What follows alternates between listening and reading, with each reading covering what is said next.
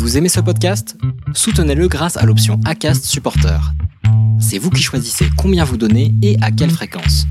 Cliquez simplement sur le lien dans la description du podcast pour le soutenir dès à présent.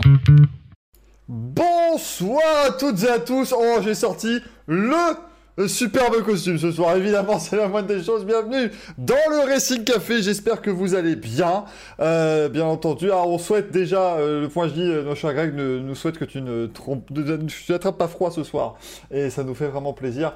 Euh, bien sûr, si vous étiez les nôtres la semaine dernière, le pauvre Greg s'est retrouvé dehors, mais cette fois-ci, tout va bien. Euh, voilà, euh, merci PFA, évidemment, hein, j'ai le bonnet. Le petit no pape, c'est une soirée de remise de prix ce soir, évidemment, avec les Racing Café Awards. Euh, on va pas en parler tout de suite, on parlera d'abord du Grand Prix d'Abu Dhabi Formule 1. Après, rassurez-vous, le, le temps de, de parlotte là-dessus sera proportionnel au niveau d'intérêt du Grand Prix, donc on devrait rapidement en avoir euh, terminé. Mais avec moi ce soir, évidemment, pour cette dernière soirée du Racing Café de l'année, je retrouve évidemment l'ami Emmanuel Touzo. Salut Manu. Salut Michael et salut à tous. Comment ça va? Eh bien, écoute, ça va très très bien. Je, je suis fasciné par ton, ta tenue ce soir de gala pour cette grande soirée. J'hésite entre le ridicule et le vachement classe, c'est terrible. Je ne sais pas. Là, je suis très très très perdu sur mon propre euh, mon propre accoutrement. Euh, Greg Dorupteur est également parmi nous. Bonsoir Greg avec cette superbe chemise à carreaux, s'il vous plaît. Arigato gozaimasu. Arigato. Eh, Est-ce que ça Je me fonctionne suis mis à la mode Tsunoda, moi. Eh, Est-ce que ça fonctionne comme Jacques Villeneuve, euh, Greg? C'est-à-dire que si tu mets une, une chemise à carreaux, l'émission sera formidable. On va voir, hein, on va confirmer le, le théorème. Le théorème de Villeneuve. Une émission totalement full, évidemment. Euh, ouais. full aussi, parce qu'on est quatre, c'est bien. Puis vous êtes full aussi dans le chat, bien sûr. Je l'espère que vous allez bien. Ensuite, notre ami Greg de France Racing est également là. Salut. Euh, non, Gaël, surtout pas Greg. Ouais. Enfin. vous faites chier les G&G, là, les Gees, là, j'en peux plus, là. Il y a trop de G, mais bonsoir à tous. Je vais mettre une règle dans cette émission maintenant, les, prénoms ne pourront commencer que par une seule lettre à chaque fois. Ce sera beaucoup plus simple pour l'animateur, bien sûr. Euh, le Grand Prix d'Abu Dhabi, c'était donc ce dimanche, bien sûr, le dernier Grand Prix de la saison de Formule 1, euh, avec la victoire de Max Verstappen. Max, Max, Max, Super Max, qui s'est imposé devant euh, Bottas et euh, Lewis Hamilton, euh, et Alexander Albon qui a fait quatrième, quand même, on peut tirer un grand coup de, de, de pompon et non pas de chapeau, mais parce que voilà, il finit pour une fois quatrième, il fait pour une fois le job, c'est plutôt pas mal. Euh, Lando Norris cinquième devant Carlos Sainz, Daniel Ricciardo, Pierre Gasly, Esteban Ocon et Stroll, un Grand Prix euh, qui ne sera pas inoubliable. hein. Je pense que dans 15 ans, quand on parlera de la saison 2020, on ne citera peut-être pas le Grand Prix d'Abu Dhabi. C'est d'ailleurs pour cela euh, que le Grand Prix d'Abu Dhabi n'est pas nommé dans la course de l'année hein, des, Racing Café Awards parce que je n'ai pas trouvé que c'était si top que ça. Peut-être que vous aviez un avis différent, euh, messieurs. On va commencer par les tops quand même, les euh, bons points à retenir de ce Grand Prix. On va commencer par Manu. Eh ben, écoute, dans les tops, Verstappen, parce qu'il a été là tout le week-end, il a fait le boulot tout le temps. Il fait une course devant et enfin, il se fait, il les deux meilleurs tours euh, en course dans le dernier tour. Sinon, il faisait le, grand chelem et, le hat-trick, donc euh, il y a rien à dire. Ça a été top de sa part. Euh, il a bien profité que les Mercedes avaient un problème de MGUK, mais malgré tout, il fallait quand même faire le boulot. Euh, après, euh, en top, euh, bah, McLaren, parce qu'ils ont assuré le- la troisième place du championnat et ils l'ont fait de belle manière, donc euh, ça fait plaisir de les revoir euh, à ce niveau-là. Euh, et puis, euh, en troisième top, euh, j'avais pas vraiment, j'ai pas vraiment eu de, de, grandes révélations. Après, euh, j'ai trouvé globalement que euh, tous les pilotes qui jouaient la, enfin, de- des équipes qui jouaient la troisième place étaient, étaient à leur place, quoi, étaient au, au niveau en tout cas. Donc ça a été une belle bataille jusqu'à la fin, au moins pour ce, pour cette place-là, quoi. Après, bon, c'est pas ça qui a rendu la course euh, palpitante, quoi. Je suis, je suis pas très d'accord personnellement sur Stroll. Euh, oui, on, on entend bien. Je suis pas très d'accord sur Stroll qui a pas, qui m'a pas semblé flamboyant ce week-end quand même. hein.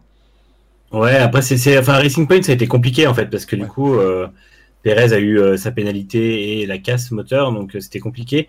Je pense que la voiture était moins à l'aise qu'elle était. euh, en plus, ils avaient aussi le, le problème de MGUK, euh, qui avait tous les moteurs Mercedes. Du coup, je pense que leur performance a été un peu euh, trahie par ça. En tout cas, vu que c'est comme c'est serré entre eux, McLaren et Renault, je pense que les quelques dixièmes de perdus avec le MGUK, euh, c'est, euh, c'est des 4-5 places directement, quoi.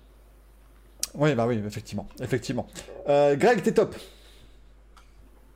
Ah, le top facile, Verstappen. Il a été extraordinaire. En fait, moi, ce qui me tue, c'est que ce garçon, il arrive à tirer le, le maximum de cette bagnole. C'est c'est vraiment le, le talent brut. Euh, genre, bon, pas faire autre, on peut pas dire autre chose que ça.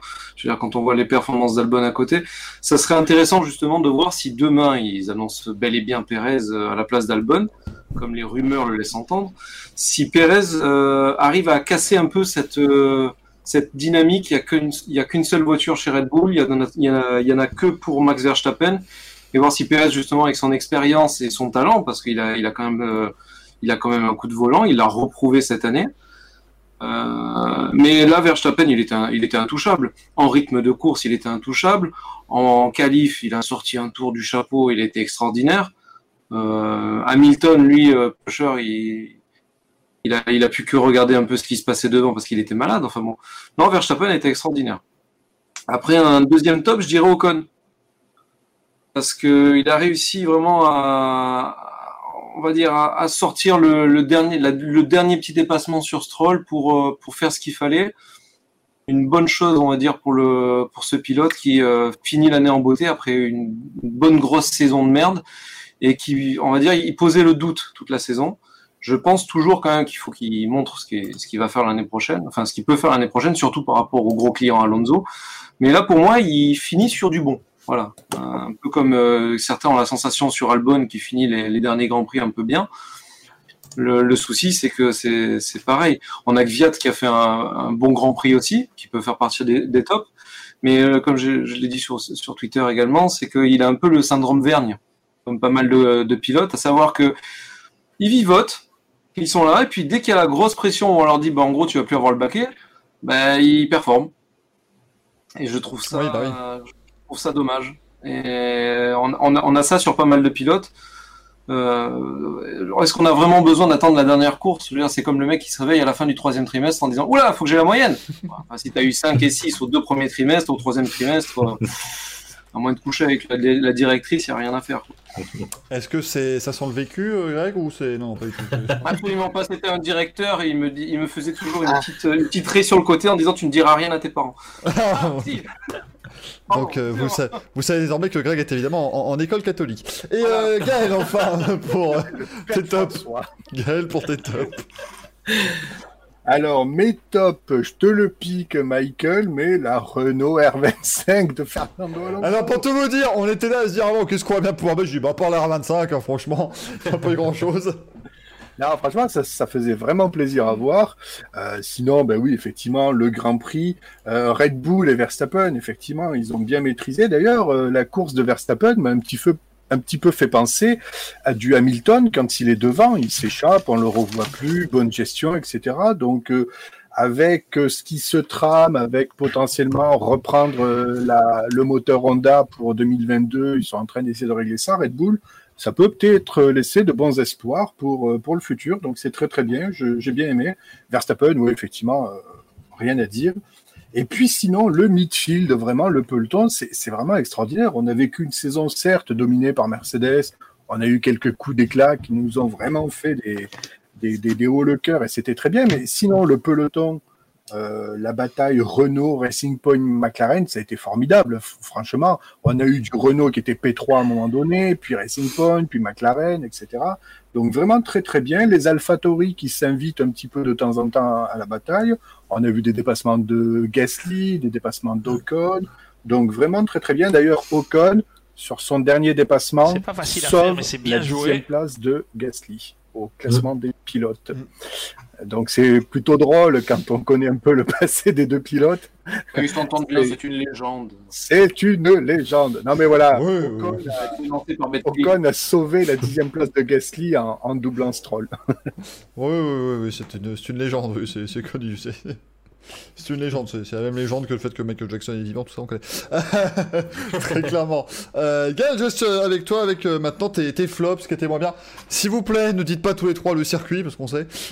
ça, ben fait, voilà. ça fait 11 ans, on sait. Allez, à 3 les gars. 1, 2, 3. Le, Le, Le circuit On ne parle pas du youtubeur, hein, s'il nous regarde, s'il nous écoute, bien sûr, rien à voir. hein, c'est Ah non, non. le non, circuit le, le circuit d'Abu Dhabi. Voilà, euh, Très bonne chaîne, le circuit d'ailleurs sur YouTube.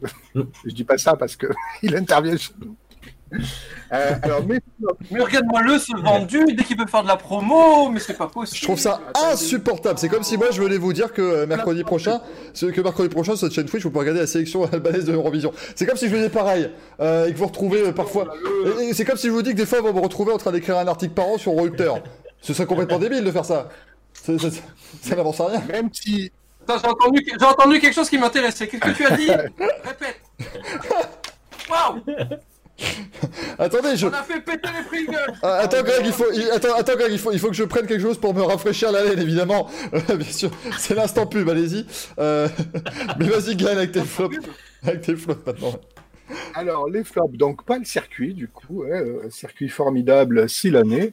Euh, les flops, euh, un petit peu, un petit peu Renault, mais même s'il y a eu de la bataille, euh, c'est vrai qu'ils sont en train de se relever. Alors, c'est encourageant globalement Renault dans le dans, tout ça, mais je les sens un peu encore fébriles. Alors, euh, je sais pas. Bon, Alonso a déjà annoncé que euh, les podiums l'an prochain et son troisième titre bientôt. hein, il a dit soon, donc. euh, on a pas le titre d'Alonso.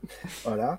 Euh, sinon, bah, Ce qui- ce qui me gêne, Gaël, c'est que j'ai- pas le timing de Greg, mais j'ai pensé trop tard quand tu as dit fébrile.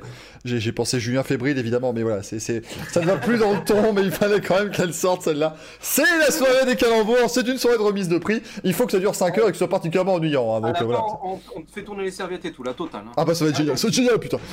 Oh, c'est génial faites-nous penser de ne jamais organiser des awards de la blague. hein, C'est juste ça. Oh bah il y aurait de quoi faire, monsieur, avec ce qu'il y a là. On ouvrirait cela également ouvert au chat, bien sûr. Eh, Vous Euh. imaginez si j'avais fait la- l'émission à poil, j'aurais été à Abu Dhabi Oh non, non. Oh, voilà. Madame, monsieur, bonjour. Je vais, je vais mettre des sons, hein, je, vais, je vais faire... Pour 2021, il y aura une, il y aura une soundbox hein, dans, le, dans le Racing Café, rassurez-vous. euh, le jingle batterie, ouais. Il y, aura, il y aura tout ce qu'il faut, bien entendu. Il y aura une grosse réaction de Beluga SD dans le chat là, qui, euh, qui est à deux doigts de partir. Il a deux doigts de se lever et de s'en aller comme un prince. Donc, euh, donc Gaël, continue avec tes flops et par pitié, utilise des mots justes, précis et n'ouvrant pas la porte au calembour, s'il te plaît. Ah ben, ça, va, ça va être compliqué, mais on va y aller. Donc, flop Bottas pour euh, voilà l'ensemble de son œuvre sur les grands prix. Oh, le tacle à la gorge Ah ouais, c'est là. La, la sortie à la Schumacher sur Batiston, quoi. Il n'y a plus de. Oh, vache. du match.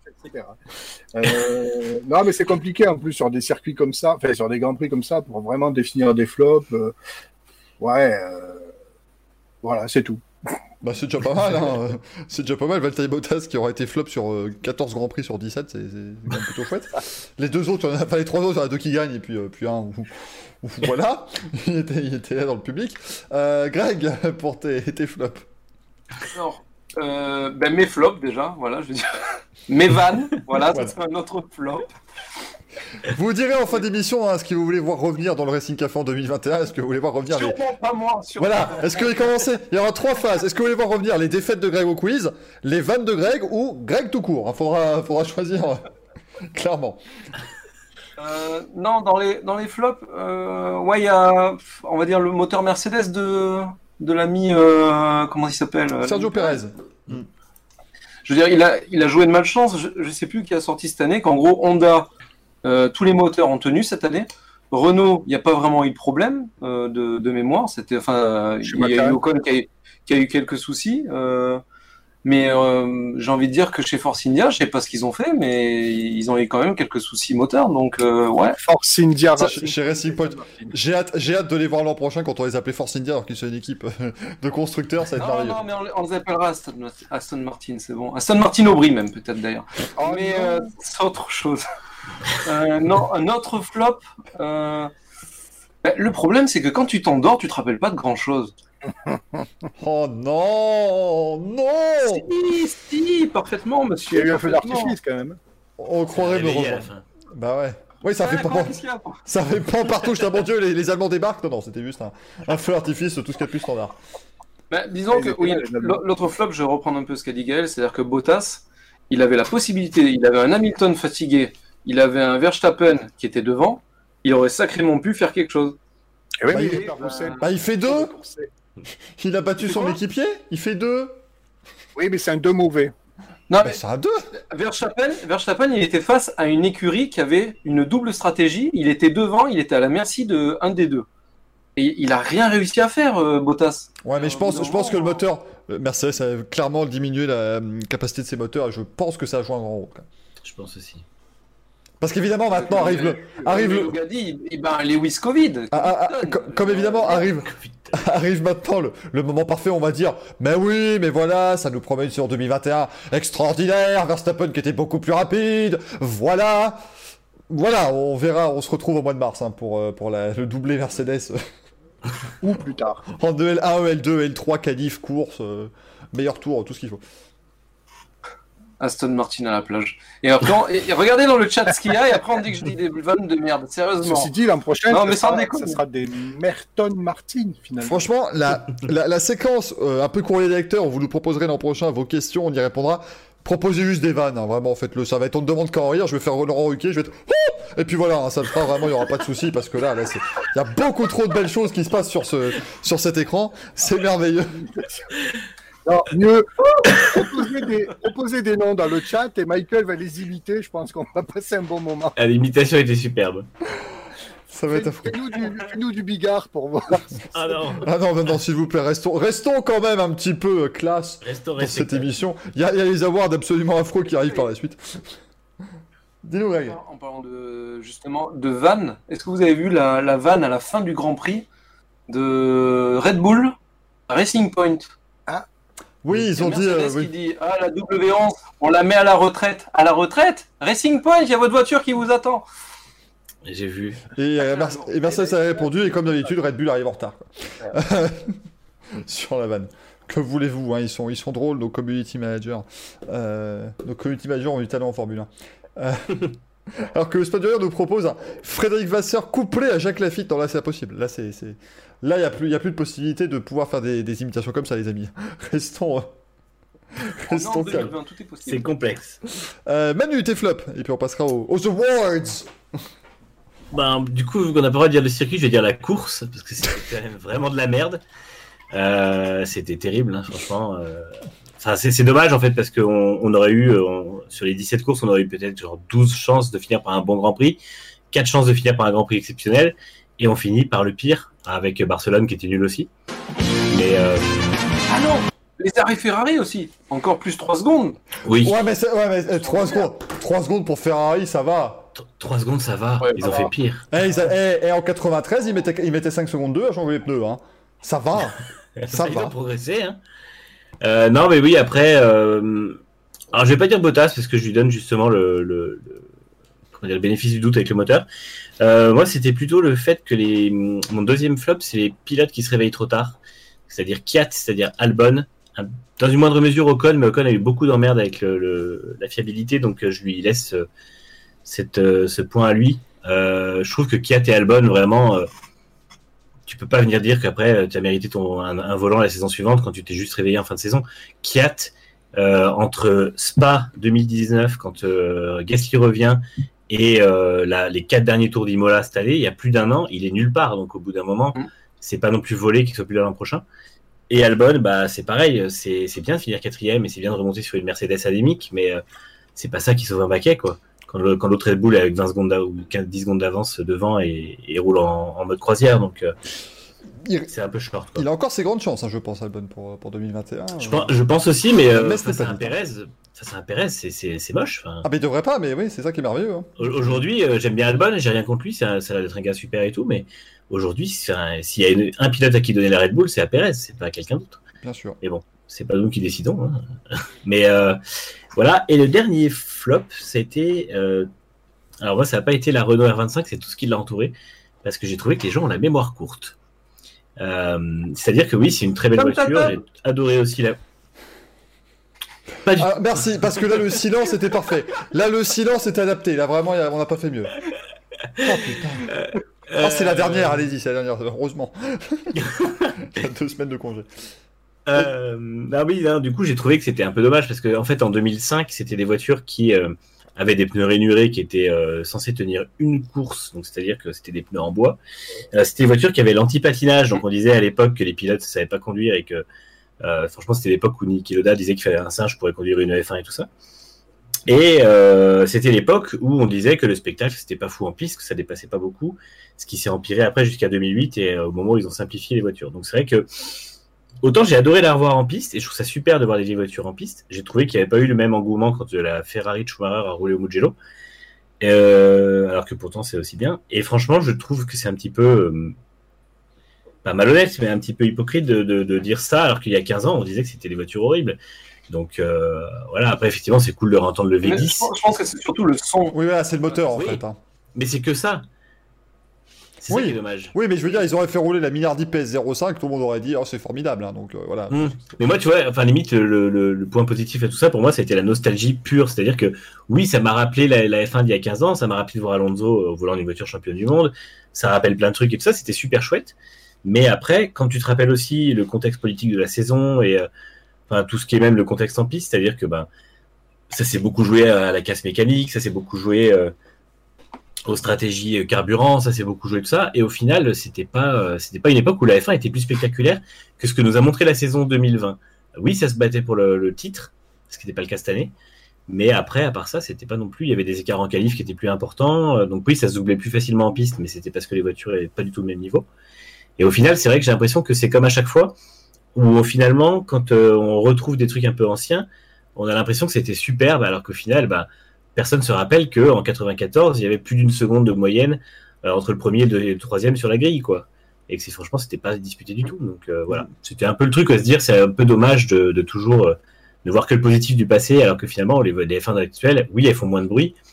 Oui, ça double pas comme ça devrait, mais ça reste quand même de la Formule 1, quoi. Bah ouais, non mais c'est ça. Puis, en fait, la Formule 1 est toujours la même, hein, euh, parce que vous, Mm. je suis sûr, de, à, à partir du moment où ils ont commencé à mettre des ailerons sur la voiture, ils ont commencé à dire bon, on peut pas se dépasser, c'est un scandale. Bien sûr. nanana. J'avais revu un, un magazine autosport de 99 qui mettait après le Grand Prix Australie. euh, Bon, qu'est-ce qu'il faut qu'on fasse parce que les F1 ne se dépassent plus, c'est un désastre. Mm. Ouais, enfin bon, voilà, hein, euh, vous prenez. oui, euh. Vous, vous prenez 2009, euh, 2009, on a tout changé et tout. Bah, 2010, on a la saison, il y a moins de dépassements quasiment. Ouais, Euh, où personne ne se dépasse, on s'ennuie parce que ça aussi, hein, les, les gens ont effectivement une mémoire courte. hein, parce que 2010, ah oui, quelle saison, c'est formidable, ça se, ça se touche la nouille. Mais enfin, 2010, excusez-moi, les courses, elles étaient franchement barbantes. hein. Heureusement Ah, qu'à la fin, c'était n'importe quoi au niveau de la lutte pour le titre. Euh, Mark Webber, grand favori. Euh, parce que sinon, ça n'avait aucun intérêt cette saison. Euh, Et puis de toute façon, c'est pas le bon euh, champion du monde, donc voilà, il n'y a pas de, y a pas de quoi. A pas de quoi s'énerver. Tu réécris l'histoire, mec. Ah ouais, ouais, bah je te dis, ah bah il n'y a pas 4 titres l'autre, on va rien faire. mais- non, je- il en aura au moins deux, Vettel, parce que 2011-2013 c'est quand même compliqué de leur donner à quelqu'un d'autre, je, je conseille. il est un petit peu loin le Fernand. Euh, bon voilà, effectivement, bon, un Grand Prix d'Abu Dhabi qui n'était pas extraordinaire non plus. hein, euh, soyons, euh, voilà, soyons quand même honnêtes. Euh, alors, j'ai pas envie non plus qu'on qu'on ait un problème vis-à-vis de certaines organisations en vous disant que c'était pas forcément pire qu'un Grand Prix de France au Paul Ricard, mais nous ne dirons pas cela, c'est ce que nous dirions Oh, voilà. Oh, punaise. C'est de la faute à Greg. Voilà. Bon, oui, déjà, je pense que si, euh, je pense que si, si le compte au rupteur était un petit peu plus sympa avec le Grand Prix de France, il y aurait des plus belles courses. Ça, c'est mon avis aussi. euh. Puis je pense qu'on n'en parlerait pas ici. Voilà. J'étais obligé de les bloquer. Voilà. Je me désolidarise de tes propos, mon cher Michael. Tout ça parce que ça s'appelle France Racing. Ça y est, ça y est, on sort du France Racing. Voilà, faut. Oh là là, bah, c'est un scandale. non, parce que Alors, après, moi, je reçois des messages sur Twitter, donc euh, bon, C'est je dis rien, quoi. Et ça, voyez-vous, ça c'est le, le grand avantage d'être là et d'être quelqu'un dont tout le monde se fout sur Twitter, c'est que je ne reçois pas de messages en question. Et ça, c'est beau, voyez-vous. Voilà, j'ai réussi à avoir. Je je réussis à construire un following dont tout le monde se fout, donc c'est quand même assez extraordinaire. Euh, merci à vous dans le chat parce que personne n'a de mauvaise volonté vis-à--vis de moi, donc ça c'est quand même vachement cool. Ça fait plaisir. C'est Mais c'est ta bienveillance qui est récompensée. ah putain, ah là t'as vu la tronche de ma bienveillance depuis le premier Acid Café, on est, elle est, euh, elle est soumise à rude épreuve, mais attention mesdames et messieurs maintenant. Bon, Euh, merci le chat de ne pas l'avoir cité parce que j'ai fait un énorme fail. Vous n'avez pas entendu mes trois chers amis, mais j'ai mis un son qui est sorti, qui devait sortir au moment où j'allais annoncer les awards, mais évidemment, euh, bon, bah, vous l'avez pas entendu et puis bon, euh, personne n'a signalé dans le chat, personne n'a dit ah c'est quoi ce fail, bravo. Donc nous pouvons maintenant y aller puisque on n'a plus rien à dire sur. sur... Dis-moi Greg, dis-moi. dernier flop qui a été, euh, qui a été évoqué dans le chat, les donuts de fin de course de Esteban Ocon, Et d'ailleurs, la FIA, qui s'est fait lui-même troller par la FIA en lui disant, euh, en gros, avec un petit smiley à la fin, euh, Pénalité. t'as merdé, mon garçon. Non, c'est vrai que c'est terrible. hein. C'était pas top. Ah. C'est- pour ça que bah, j'ai failli dire, parce que j'étais, on dit euh, Ocon en top, oui. Je sais pas faire le donut. Est-ce que vraiment ça fait de lui un pilote de Formule 1 Je ne sais pas. je plaisante. Oh. Je plaisante. Je plaisante. Après, on va me dire, bah, c'est qui ce connard? C'est qui ce salaud euh, Attendez, je regarde, je suis à combien de followers sur Twitter parce que ça va baisser, là, je crois. Ça va, ça va tomber. Ah, je suis bloqué par, par pas mal de monde. Euh, non, mais c'est vrai que oui, les donuts étaient assez complexes hein, pour, pour Esteban Ocon. C'est l'antipathiage de Flavio, le dit-on en chat. Je salue d'ailleurs à la team premier degré, parce qu'il y en a pas mal qui ont cru que j'étais premier degré en disant que je voulais que Fabio Briatore remplace euh, Jérôme Stoll chez Renault. Oui. Ouais. J'ai trouvé ça vachement bien, moi. J'ai trouvé ça vraiment excellent. Et Doudou a déjà créé un compte hater de moi. Ça y est, c'est parti. J'ai enfin mon premier hater. Ça, ça veut dire que les 200 000 abonnés sont pas loin, ça, sur YouTube. là. On va y arriver. On va y arriver. Ça Le- commence par avoir des Le. Nurchi du Forest. Oh la vache. Oh, le jour où il y a un Nurchi du Racing Café, là, je. J'arrête toutes mes activités annexes et je me consacre à 100% là-dessus. Ah ouais, un prix Flavio dans les dents. Ah bah pour 2021, on, essaiera d'y penser. Ça, on essaiera de, On a déjà 13 très belles catégories euh, qui sont là, euh, vraiment. Et euh, je vous propose évidemment de découvrir ce qui est le générique officiel du Racing Cup Awards. Vous pouvez aller l'écouter, hein, sur, vous pouvez vous mettre sur Twitch et l'écouter, les trois, les trois amigos, parce que c'est une merveille, mais évidemment.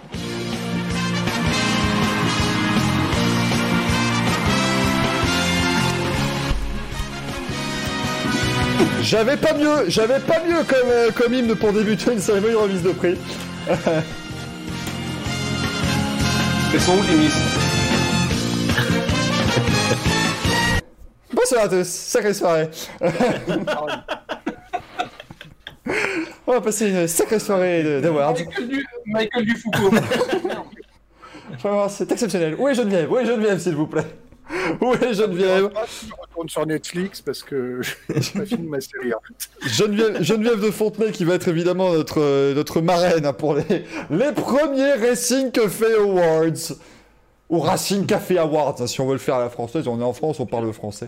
Euh, donc déjà, je voudrais commencer par un immense remerciement parce que vous avez quand même été 1700 à voter.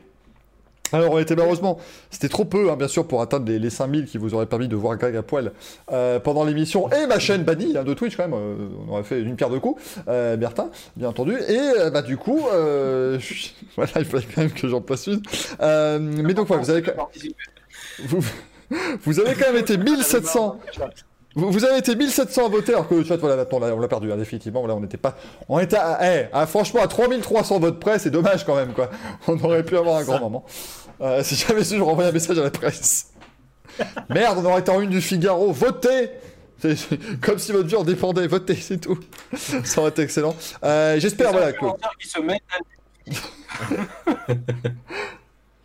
Que je suis influenceur. donc. J'espère. Ah bah tu es influenceur maintenant, c'est c'est pas mal ça.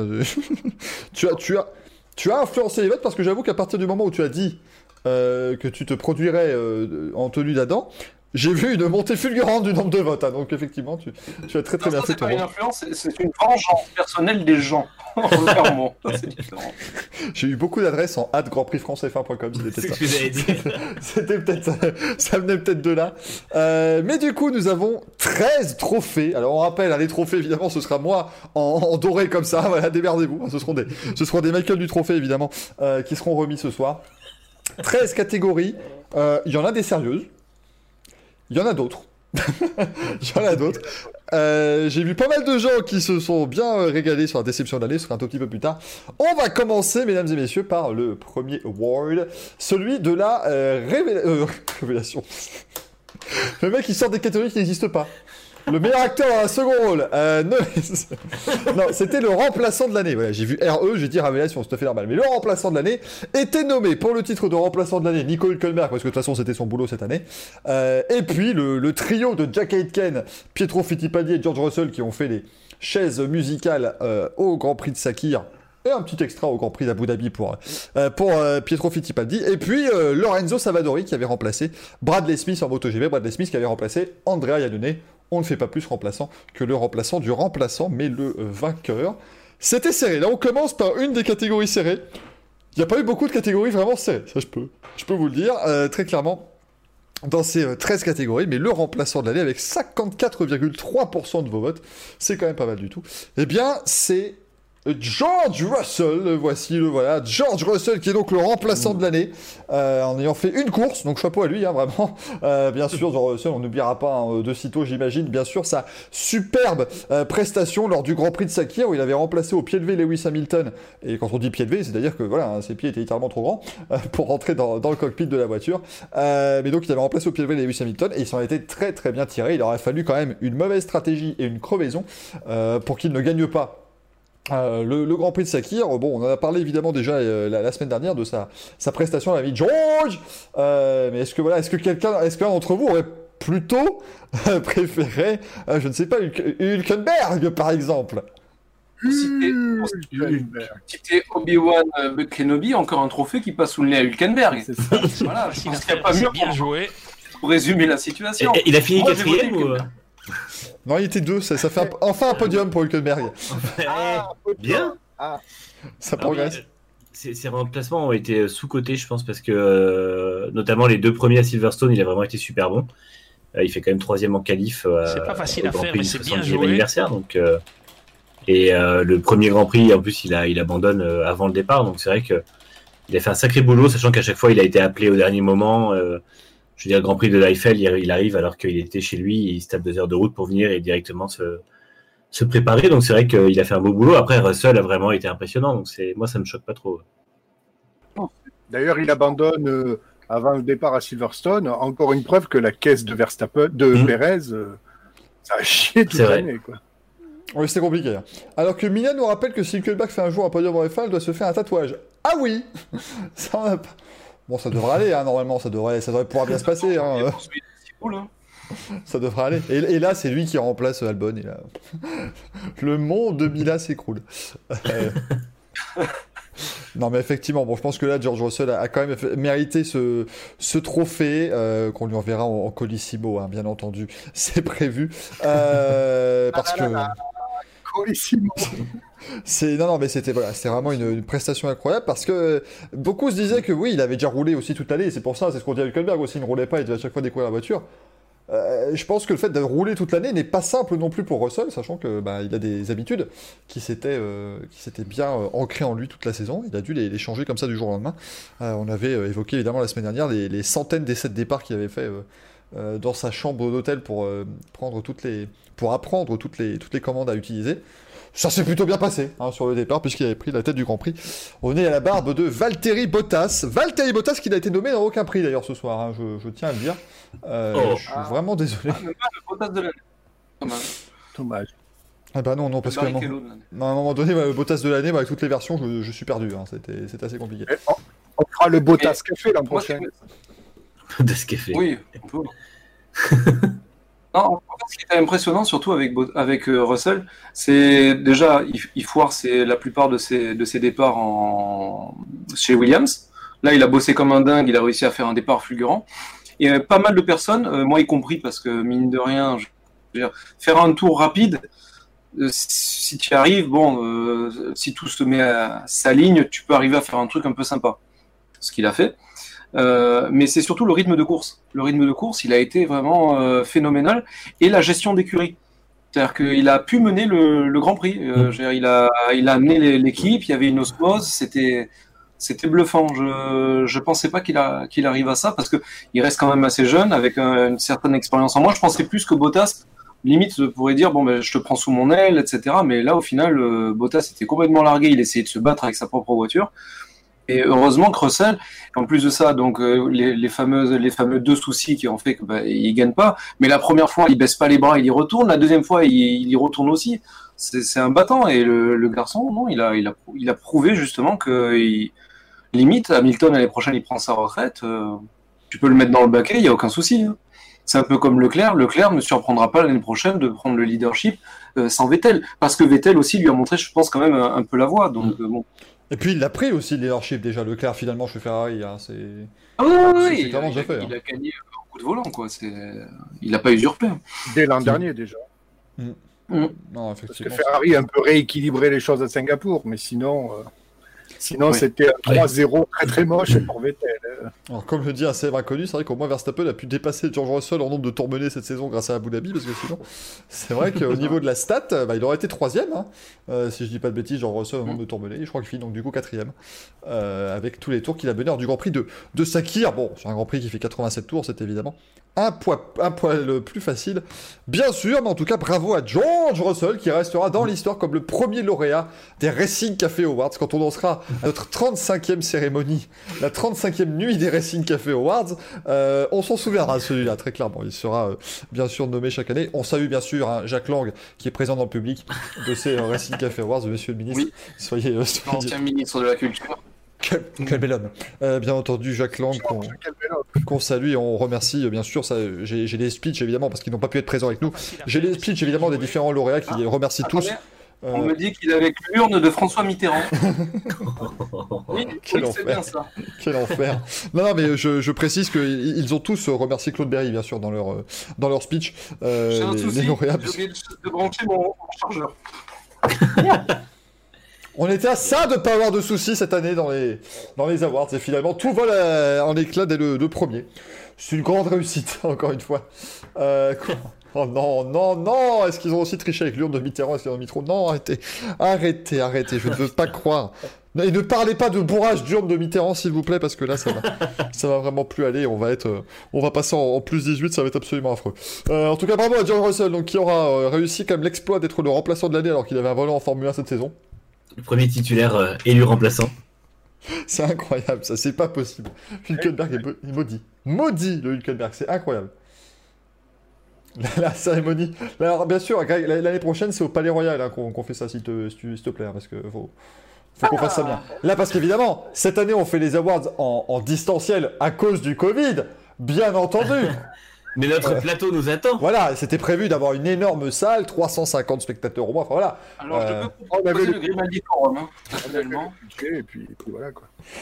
À un moment donné, il faut, faut être. euh, Cette année Covid. On, on, on, a- on devait avoir le prince Albert qui devait être en- dans la foule et tout. Enfin, voilà, j'étais très, euh, très déçu que ce ne soit pas le cas, bien sûr. Euh, Mazé- on- Mazepin aussi, on m'a dit. euh, Oui, oui, mais malheureusement, il n'a pas pu venir ce soir. Il a, il a été, il a été retenu. Il a été refoulé. Il a été, il a été retenu. Je ne sais pas. euh, Live instant, euh, avec lui, je ne sais. Avec lui, je vous avoue que je ne sais plus à quel sein me vouer.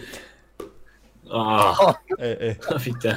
Eh, émission Racing Café où parfois on réfléchit également, c'est important. Euh, après George Russell remplaçant de l'année, le deuxième prix que nous avons décerné ce soir, alors déjà c'est le prix du Mea Culpa euh, qui va arriver bien sûr. Euh, Enfin, c'est le premier Mea Culpa, Mea Culpa que j'ai pu rectifier. Le deuxième va être violent, hein, mais, euh, mais le premier Mea Culpa c'est sur le prix du Rookie de l'année, le, le meilleur débutant de cette saison. Comment vous dire, était nommé quand on a lancé les votes Nicolas Latifi, qui était rookie de l'année en Formule 1 quand même, faut le dire. Euh, Renus Vikel, le rookie de l'année en IndyCar. Brad Binder, Alex Marquez en MotoGP. Et Robert Schwartzman en F2. Et puis, euh, et puis quelques personnes ont eu raison de me faire signaler que finalement, euh, un certain Yuki Tsunoda pouvait très bien être aussi dans la catégorie rookie de l'année vu sa saison en Formule 2. Yuki Tsunoda qui sera en Formule 1 l'an prochain. Et alors, pour tout vous dire, c'est qu'en fait, il m'a tellement impressionné en voyant courir, instinctivement, mon cerveau s'est dit que c'était sa deuxième saison en F2. Donc c'est pour ça que j'ai pas pensé à le mettre dans les rookies, mais c'était bien un rookie. Et donc j'ai rajouté à la fin Yuki Tsunoda. Bon évidemment vous, vous doutez bien qu'il est parti avec 900 votes de retard hein, du coup. Il y avait déjà 900 personnes qui avaient voté quand je l'ai quand je l'ai ajouté.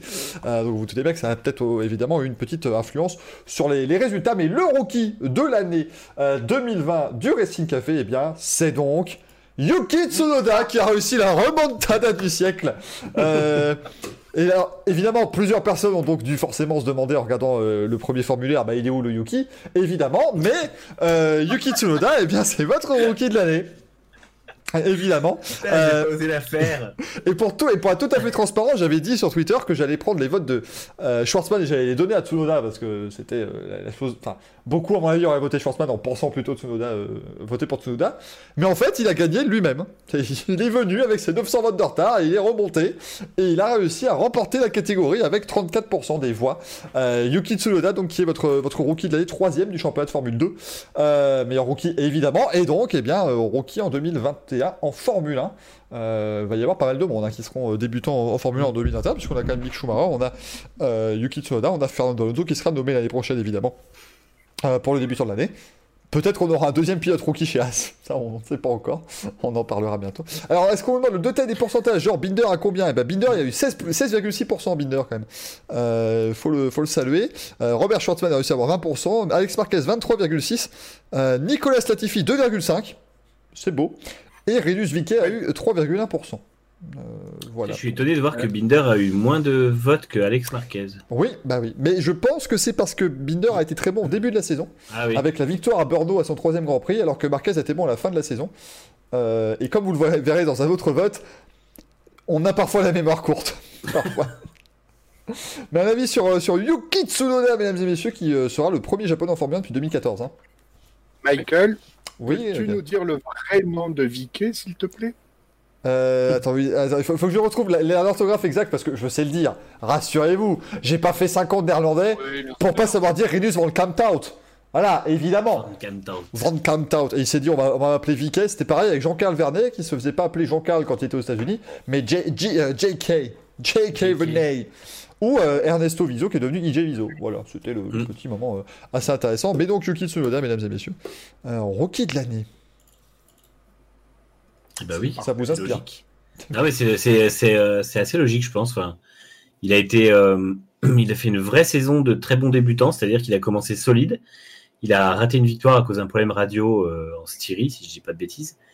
Et, euh, et derrière ça, il est de plus en plus fort. Et il, a, il a gagné trois courses euh, principales cette année. Il a été, et surtout, il finit la saison en étant vraiment le plus impressionnant en piste. Donc, euh, c'est très logique. Après, c'est vrai que euh, quand on voit face à qui il était opposé et ce qu'il a fait, c'est totalement. Pour le coup, autant j'étais sceptique en milieu de saison quand on a commencé à entendre qu'il allait aller en F1 Comme dirait parce que parce que euh, je trouvais que c'était un petit peu euh, un petit peu tôt peut-être et en fait il a tellement progressé en fin de saison que du coup ouais, là il est totalement prêt pour pour la F1 euh, sans, problème quoi. En fait, ce qui, ce qui est, ce qui est surprenant, c'est que c'est un japonais performant. Je veux dire, les, les autres japonais, c'est. Ils ont quelques. Non, mais ils ont quelques Ouais. coups d'éclat, mais je c'est pas le mec. Ouais. Tu te dis, il arrive en F1, waouh, c'est génial. Là, tu te dis, il y a, un- il y a un gros potentiel. Dire, le, le, le gamin était très fort dès sa première année. C'est c'est pas tous les pilotes qui arrivent à faire ça. Excusez-moi, je me bats avec une mouche. Euh, après, je- si vous voulez, j'ai un petit fret que j'avais fait rapide sur, euh, sur les Japonais en F1, justement pour l'arrivée de, de Tsunoda. Euh, donc c'est le Fushida était le premier ja- japonais en F1. Les trois premiers japonais à avoir piloté en Grand Prix de F1, c'était Azemi, Oshino, Takahara en 76 au Japon, donc dans, dans leur propre là. pays. Euh, on était là parfaitement, oui, oui, exactement. Il deviendra le 18e japonais en Grand Prix, le 24e en F1, parce que forcément, il y en a bah, qui ont fait des essais libres et qui n'ont jamais participé au Grand Prix derrière ou des trucs comme ça, ou qui ont fait des classes moteurs, j'en passais des meilleurs. Euh, meilleur classement en course pour les japonais, troisième. Donc on a Suzuki en Japon en 90, Sato à Indianapolis en 2004 et Kobayashi au Japon en 2012. Donc euh, peut-être qu'il va pouvoir euh, faire une petite Gasly et euh, augmenter un peu ça. hein.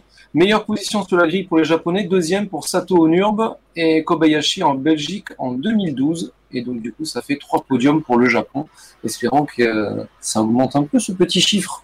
Ah oui, bah oui, le Japon qui.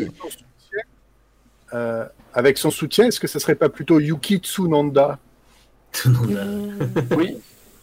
Ah mais non mais clairement ce qui est, ce qui est fou c'est que Honda s'en va mais il le garde. Alors il y a Anguille sous roche, il y a, il y a Red Bull qui a dû dire on vous le met le petit Yuki et vous nous donnez les plans. Il est aussi soutenu par euh, Vous allez baisser la facture. non mais il est aussi soutenu par Red Bull de toute façon. Ouais, ouais, mais je pense qu'il a été, un- il a été mis dans la filière Red Bull par Honda, à mon avis. Ouais. Mais je pense, je juste pense pour- qu'après Red Bull ils sont pas trop ils sont pas trop cons non plus ils ont vu qu'il y avait du potentiel. Ouais, ils vont le C'est garder. vrai que pour rebondir sur le, ce que tu disais, justement, les pilotes japonais n'étaient pas, pas aussi bons euh, avant lui. C'est vrai que quand tu prends les trois derniers qui sont arrivés, c'était Sato, Kobayashi et Nakajima. Kobayashi, il avait rien fait en GP2, il avait fait deux années où il avait terminé 16e. Euh, Nakajima, il avait été bon au Japon, mais ça garantissait pas qu'il soit bon en F1, et en l'occurrence, ça n'a pas été terrible. Et Sato était vraiment, euh, pour le coup, très euh, flamboyant et avec des très bons moments. Mais le, enfin, c'est vrai que Sato, quand il n'était pas au meilleur de sa forme, c'était, il était quasiment transparent. Donc, euh, Je, trou- je trouve quand même que tu, tu oublies vite Yuji Ide et Sakon Yamamoto qui, euh, qui ont aussi. et ben oui, je les oublie oui. vite. Et et Taki, Taki, très très bon. Oui, Taki. Taki. Ouais, Inoue. Taki, c'était juste avant lui. Taki Inoue qui a été le seul pilote à se faire renverser par la safety car. en Hongrie et, et- Ouais. et renversé à pied et aussi dans la voiture. hein. C'était c'était Aussi, ouais. grand moment. hein, euh, grand moment, il s'est fait renverser, je crois, par Jean Ragnotti. Euh, quand, quand- Lui-même. Williams. Ouais, avec la Clio Williams. Rendez-vous compte quand même. c'est Parce que ça, c'est quand même merveilleux quand tu vois les images de la voiture sécurité qui mène l'année prochaine. On aura une Aston Martin, une Mercedes, c'est vachement classe. Et à l'époque, t'avais une Clio Williams qui se balade devant des Formule 1. C'était quand même extraordinaire. y avait, il y avait une Fiat Chroma ou un truc comme ça aussi. Imaginez, imaginez Lewis Hamilton qui roule en Formule 1 dans ces années-là. Parce que là, il se plaint déjà que ça va pas assez vite. mais Alors, je te garantis que le mec, il est, au... il est aux fesses d'une Fiat Chroma. Il dit, bah, Ouais, du mais il coup, n'avait pas de problème de pneus à l'époque. Et d'ailleurs, est-ce que vous savez quelle est la toute première safety car et à quel euh, Grand Prix? Une Lada Riva, évidemment. non, c'était c'était Grande- c'était Grande-Bretagne. C'était genre Grande-Bretagne 73. Ou 74, dans ces deux-là. 73. C'était ouais. Canada, Canada 60. Canada, pardon. Canada, oui. Et, et la, et la safety car, c'était quoi? Je sais plus. J'ai vu il y a pas longtemps, mais je sais plus ce que c'est. Porsche- une Porsche 914, peut-être. Porsche 914. Yes Orange. Et je l'ai pas du tout lu dans le chat. Come on Non, absolument pas. Bravo à Formula 80 et à Nasty Bonzo, ça fait un, ça fait un point pour vous dans le, dans le chat. un point pour le quiz.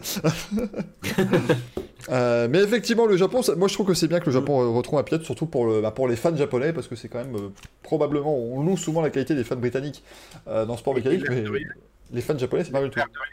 On, on conserve un pilote italien avec Giovinazzi et on retrouve un pilote japonais, c'est quand même pas mal. Plus nos Français, donc Voilà, euh, on aura deux Français l'année prochaine, c'est quand même pas mal du tout. Deux Deux, oui, deux. C'est pas facile à faire, mais c'est Je bien me perds toujours avec le nombre de Français en Formule 1. En tout cas, bravo à Yuki Tsunoda qui est votre euh, rookie de l'année, et qu'il mérite bien largement. euh, voilà, il y a eu, euh, il y a eu, comme on l'a dit, Brad Binder qui a été un bon rookie en moto, qui a eu des, des belles perfs, mais sinon, c'était un petit peu calme. aussi. Vika était bon. Vika- aussi, Vika était bon. Pas aussi, pas aussi impressionnant. ouais. Vika était bon, il a tenté de tuer 12 pilotes au 500 Masiapolis, mais après il était très bon.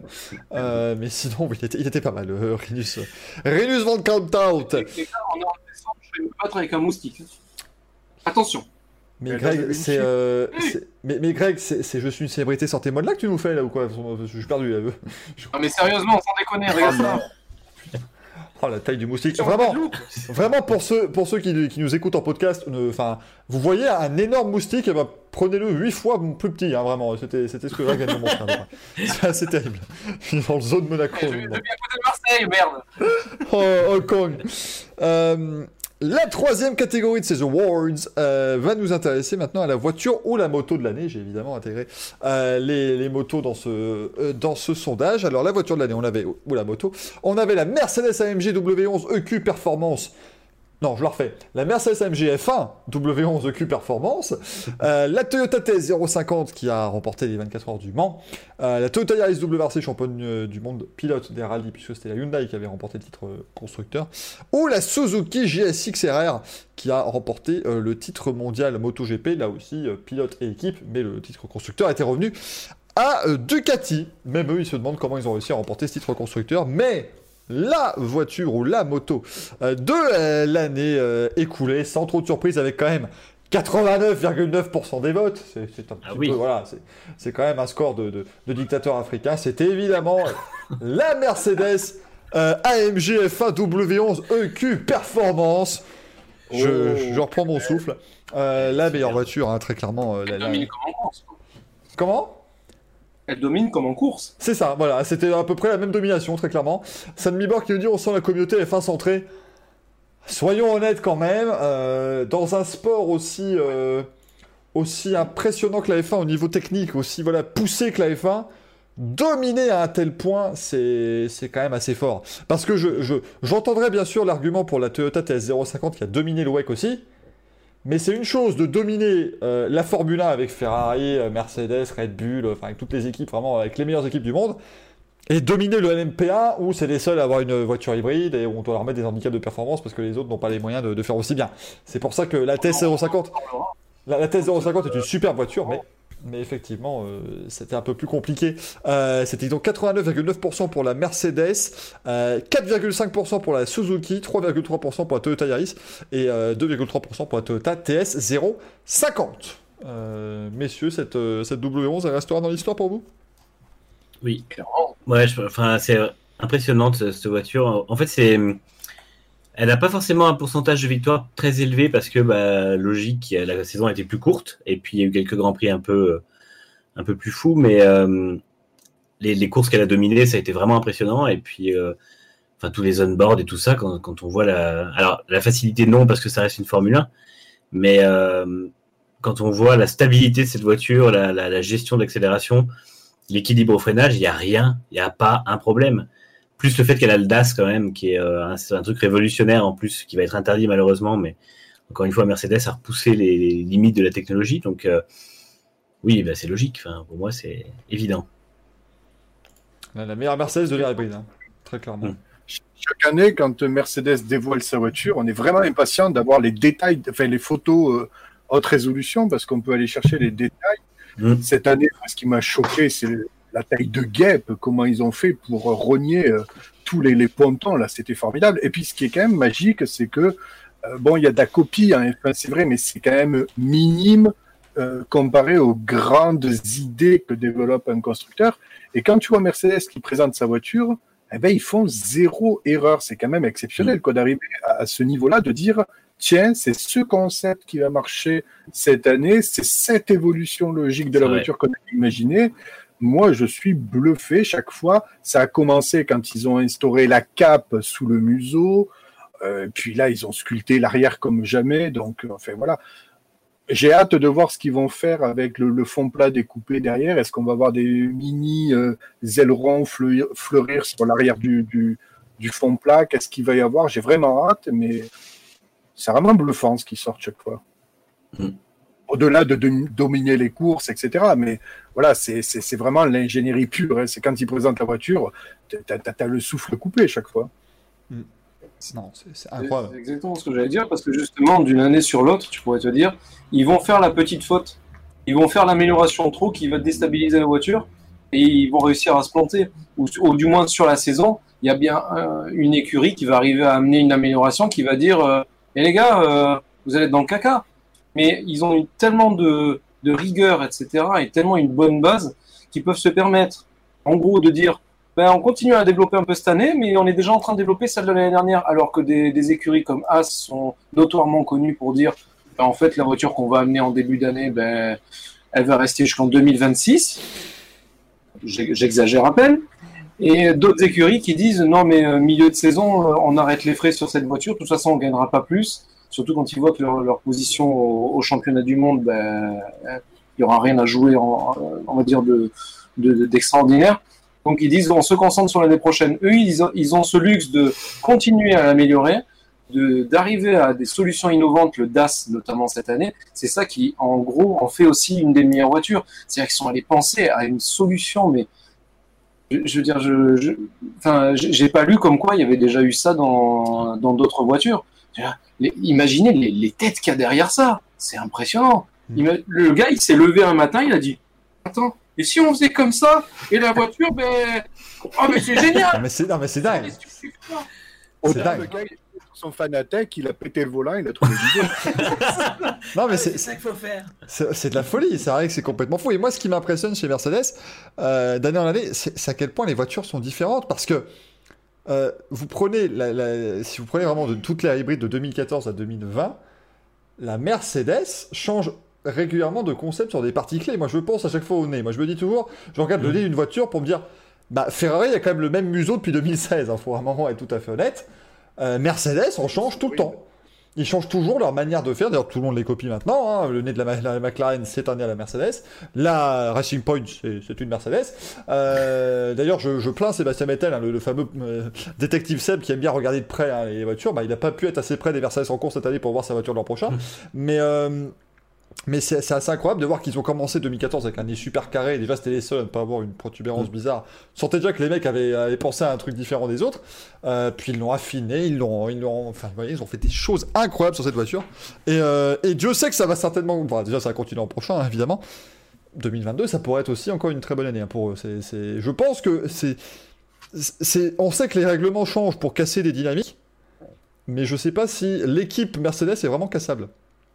En fait, c'est le gros souci. Déjà, déjà en 2017, il y a eu le changement de règlement avec les voies, les voies plus larges, etc. Et ils l'ont parfaitement maîtrisé. Ils ont amené le museau fin à l'avant. C'était la première fois qu'ils l'amenaient, donc trois ans avant tout le monde. Et, euh, et en fait, ils ont fait vraiment, euh, ils, ont, toujours fait évoluer.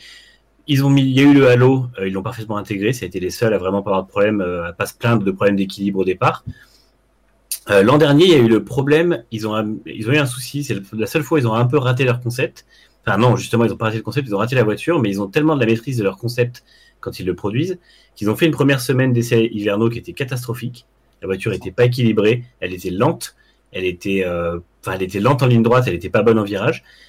Et ils ont tellement la, cons- la conscience et la connaissance de leur concept qu'ils ont réussi à, directement, pour la deuxième semaine, avoir un package en disant oui, non, mais de toute façon, on a prévu d'amener autre chose.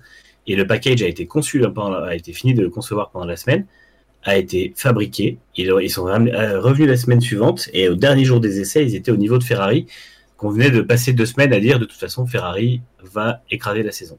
Et c'est là où ils ont amené, euh, c'est là où ils ont amené le, le petit Néron en fait. il était tout droit et puis absolument. nom. Et d'ailleurs, on les avait accusés de faire du sandbacking en fait Mercedes l'an. Ouais. Alors que Euh, pas du... oui, ça- Oui, oui, c'est ça. Alors que pas du, pas du tout. Ils étaient pas, ils avaient vraiment des problèmes. Tout le monde a dit oui, ils essayaient de faire semblant. Non. ils étaient vraiment inquiets après la première semaine. Mais ils ont une telle maîtrise de leur ingénierie, de leur concept et de leur production que ils ont corrigé en une semaine le problème. C'est c'est là qu'on a vu les limites justement de Racing Point cette année. Bon, tout le monde a dit ouais, ils ont copié une voiture, mais c'est pareil. Tu peux mettre un, un pilote minable dans une Mercedes, certes, il va mieux performer que dans, dans, dans une voiture de merde, mais il n'arrivera pas à gagner une course. Là, c'est pareil. Tu as beau copier la meilleure voiture, si tu ne maîtrises pas le concept de la bagnole, tu n'arriveras à rien. Dans le chat, j'ai vu aussi ouais, mais ils ont de l'argent. Ça se résume pas que de l'argent. Je veux dire, oui, certes, tu as les moyens pour faire plus que les autres. Euh, mais une, une écurie comme Brown, si je me rappelle bien, ils n'avaient pas beaucoup de sous, mais ils ont eu l'idée qui a fait que ben, une année, ils ont réussi à dominer tout le monde. Il suffit d'avoir l'idée. Je dis pas que c'est simple. L'argent, c'est, c'est- fait pas tout. L'argent ne fait pas tout. Hein. Ferra- Ferrari et Red Bull ont beaucoup d'argent. McLaren en avait beaucoup en Ils tout sont, cas. ils sont pas sortis avec le DAS. Et puis, non, mais, et puis Toyota avait dépensé des milliards. euh, Enfin, Oui. ils avaient des budgets à plus tard qu'en foutre et ils n'ont jamais rien fait en F1. Donc, euh, D'ailleurs, dès 2021, il va y avoir une pseudo-équivalence, puisqu'avec le règlement des budgets euh, plafonnés, euh, les écuries euh, leaders à l'avant, donc Mercedes, Red Bull, etc., auront moins de journées dans euh, la soufflerie que Oui. les écuries du fond de le développement aéro, ouais. ouais, ce qui, ce qui, ce qui permettra peut-être. Vont passer des, des journées dans la soufflerie. Euh, Et puisque je suis sur les voitures, je rebondis 30 secondes pour faire réagir dans le chat. Euh, essayez de deviner un petit peu quel sera le surnom de la voiture de Vettel l'an prochain. c'est vrai que oui, oui, ils donnent des surnoms à ces, euh, à ces voitures, Sébastien Vettel. T- euh, Tigris54 nous dit faut arrêter, ils mettent plus d'argent que tous les autres teams. Oui, mais enfin, ils mettent quoi? Peut-être 10 millions de plus que. Enfin, peut-être 5 millions de plus que Ferrari. Hein. Ferrari, ils ont fini franchement, 6 ça- du championnat, hein, donc euh, si Ça vous se joue plaît. quasiment à rien. Et puis euh, Red Bull, c'est pareil. Ils ont, ils ont un peu moins de budget, mais ils développent pas de moteur. Donc euh, Voilà, oui, Mercedes doit développer un moteur aussi. Euh, Ouais. Mercedes a deux entités, hein, les entités châssis et l'entité Ouais. moteur. Mais Mercedes, ils ont, il faut pas oublier qu'ils ont rapidement abandonné le V8, qui était très bon à l'époque. En 2009, ils avaient le meilleur et ils l'ont un peu abandonné en tout jusqu'à 2013 pour bosser sur le, V- le V6. Pendant que tous les autres ont pensé qu'il faudrait que deux ans de boulot sur le V6 et que le retard de Ferrari et de Renault vient de là. Mercedes a su que c'était un travail d'ampleur et ils ont, Ils ont énormément bossé dessus. Ouais, Ils et ont puis. beaucoup poussé pour que ce soit le V6 parce qu'à l'époque, on parlait déjà d'un 4 cylindres. hein. Oui, ouais, alors, ça aurait été bien. Dont Renault était partisan. Dont Renault est parti- était partisan. Mais, mais franchement, voilà, hein, chers, chers amis, dire que c'est que de l'argent, non, non, c'est des Non. choses. euh, à un moment Comme donné. dit, euh, Comme dit Beluga. euh, Beluga dans le chat qui dit Ferrari galère avec des écrous. Voilà. Alors que Mercedes, ils amènent le DAS, ils amènent les jambes différentes. Je veux dire, toutes ces années, ils, je veux dire, ils ont, ils ont pas, ils ont Ah, pas c- certaines, ouais, certaines de leurs, euh, de leurs euh, innovations, c'est pas de l'argent. Enfin, comme tu dis, il y a eu les jantes euh, pour évacuer la chaleur. C'est pas un truc qui coûte cher à l'échelle d'une voiture, euh, d'un budget de F1. Pourtant, c'est les seuls à y avoir pensé. Le, Et ça a marché. le seul truc qu'on pourrait dire, oui, ils ont de l'argent. Qui avait eu ce, ce concept, il me semble. avant. Euh, c'était un truc un peu similaire, mais c'était pas exactement la même chose. Ils avaient des petites ailettes. Le, le- Oui. le seul truc moi, qui, me, qui me fait dire, oui, effectivement, t'as plus d'argent, tu peux recruter des meilleurs, du meilleur personnel, ça c'est possible. Mhm. Mais alors pourquoi le, personnage de, le personnel de Ferrari est si mauvais? Alors que c'est le deuxième budget. Ouais, donc ça, ça ne veut pas tout dire. Il faut avoir la bonne personne aussi au recrutement. Et je pense que Toto Wolff est la bonne personne chez Mercedes actuellement. Mhm. Quand lui va partir, ça risque de changer un petit peu, mais tout dépend du numéro 2 en place dans son équipe. Et si le numéro 2 est coaché. C'est euh, pareil que, à que. Todd à l'époque. voilà. Que Mercedes, grâce à Toto Wolff, ils ont une fin de loup. Bon Dieu, allez, le quatrième award. Ah Alors celui-là, vous l'attendez. Celui-là, vous l'attendez avec une énorme impatience, mesdames et messieurs. euh, le prix de la Ah. déception de l'année. Alors là, il était Ah. extraordinairement disputé celui-là. Je vous rappelle qui était euh, nommé dans euh, ce prix. Il y avait évidemment Ferrari qui était nommé pour la déception de l'année. Euh, alors non, YVM, j'ai compris la vanne, c'est pour ça que je suis passé à la suite. Euh, il y a donc Ferrari qui était nommé. Il y avait également l'équipe italienne de Formule 1 qui roule avec des voitures rouges. L'équipe qui a engagé cette année Sébastien Vettel et Charles Leclerc. Et enfin, l'écurie championne du monde des constructeurs en Formule 1 en 2008. Et avec 43,5% des, euh, des voix, eh bien, c'est Ferrari. Bravo Enfin, je sais pas si on peut les applaudir du coup. Mais c'est Ferrari, la déception de l'année.